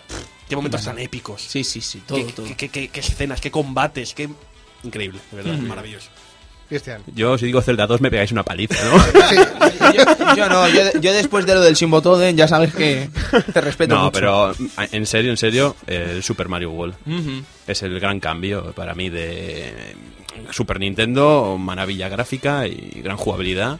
Y un Mario que no es muy cambiado del 3, pero muy grande. Sí, sí, sí. Pues bueno, creo que nos tenemos que marchar ahora sí, porque al final nos van a cortar el cuello y con razón. Eh, bueno, sin ninguna Sin- razón. sin razón. Sin ninguna razón. Al fin y al cabo, una radio está para hacer radio y a que no le guste, pues, que quieren que le diga, caballeros? Eh, no dirijan una radio. Chicos, nos vamos. Muchas gracias por estar una semana más ahí de nuevo y les aseguro eso, eh, vendrán buenos tiempos para el Club Vintage. De momento nos quedan unas semanitas más aquí y cuando acabe este asunto, pues entonces Sí, eh, un- todo un será mes, estupendo. un Un, mes, mesecito un más mesecito. Y nos vemos en otro programa en esa tercera temporada que está casi ya más que confirmada, por no decir confirmadísima. confirmada.